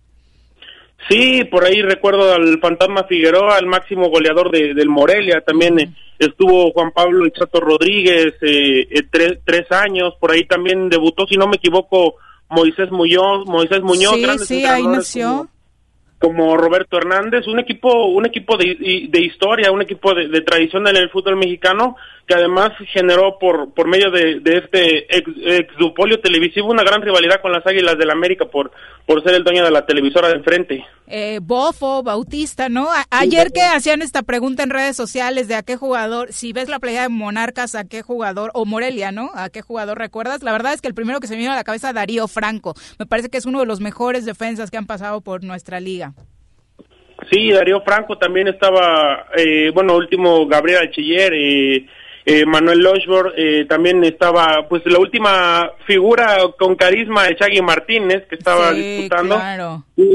Un, un gran equipo, la verdad, un equipo con historia, con identidad y pues la gente se, se, se, pone muy triste en la ciudad de Morelia. Es, es complicado que te quiten, te arrebaten y te arranquen un equipo y una ilusión de, de, un pueblo. Y obviamente la gran Tota Carvajal, ¿no? Que estuvo en la banca de Monarcas por los siglos de los siglos. Sí, y un portero cinco veces mundialista que tal vez de no muchos lo valoran tanto porque recibió muchos goles, pero pues, sin duda que es el cinco copas del mundo y pues un histórico también de, de, León. Exacto, y tuvo que llegar Lothar Mateus a empatarlo eh, para que no estuviera solito durante tantos años en esa, en esa gran estadística de los mundiales. Bueno, pues qué triste, de verdad, por Monarcas. Eh, por ahí se salvó el Puebla, dicen que por ir tan mal, ¿no? El de Mazatlán dijo, no, esto aunque pasen cinco años nos va a meter en problemas del descenso y mejor mándame al equipo que tenga menores problemas porcentuales. Sí, eh, era un poquito más arriesgado comprar la franquicia de la franja por todos los problemas que vive de descenso, por por una plantilla un poco menos un poco menos vasta que la que tiene Monarcas Morelia, pero pues es, es triste, desafortunado que los directivos sigan aprovechando de, de esta situación de la pandemia para pues hacer cambios de equipos y para continuar cancelando cancelando torneos. Sí, a todos, creo que a todas las plazas del fútbol mexicano nos ha tocado pasar por ese dolor, así que a todos los amigos de Morelia un fuerte abrazo, sabemos lo que se siente. Bruno, ya mañana o en la semana platicamos de otros temas, esperemos que no tan tristes como este. Claro que sí, Viri. Te comento rápidamente que mañana hay un partidazo en la Bundesliga a las once y media de la mañana. Borussia Dortmund contra Bayern Múnich. Tal vez se podría definir el título el día de mañana. Ah, mira, muy bueno. Qué, qué padre que nos recuerdes que mañana hay de nueva cuenta actividad. La verdad es que este fin de semana los que se llevaron, eh, obviamente, las portadas fueron los aficionados retratados en la tribuna del Borussia que no sé cómo se pronuncia, nunca me ha salido ese alemán. a ver, ¿a ti te sale? Es el Borussia Mönchengladbach, si no me equivoco. Muy bien, a Bruno sí le sale. Maneja mejor el alemán. Muchas gracias, Bruno. Gracias, Viri. Hasta luego. Gracias al auditorio. Ya nos vamos. Que tengan un extraordinario día. Recuerden, quédense en casita si pueden y está entre sus posibilidades. No salgan, hay que cuidarnos entre todos. Buenas tardes.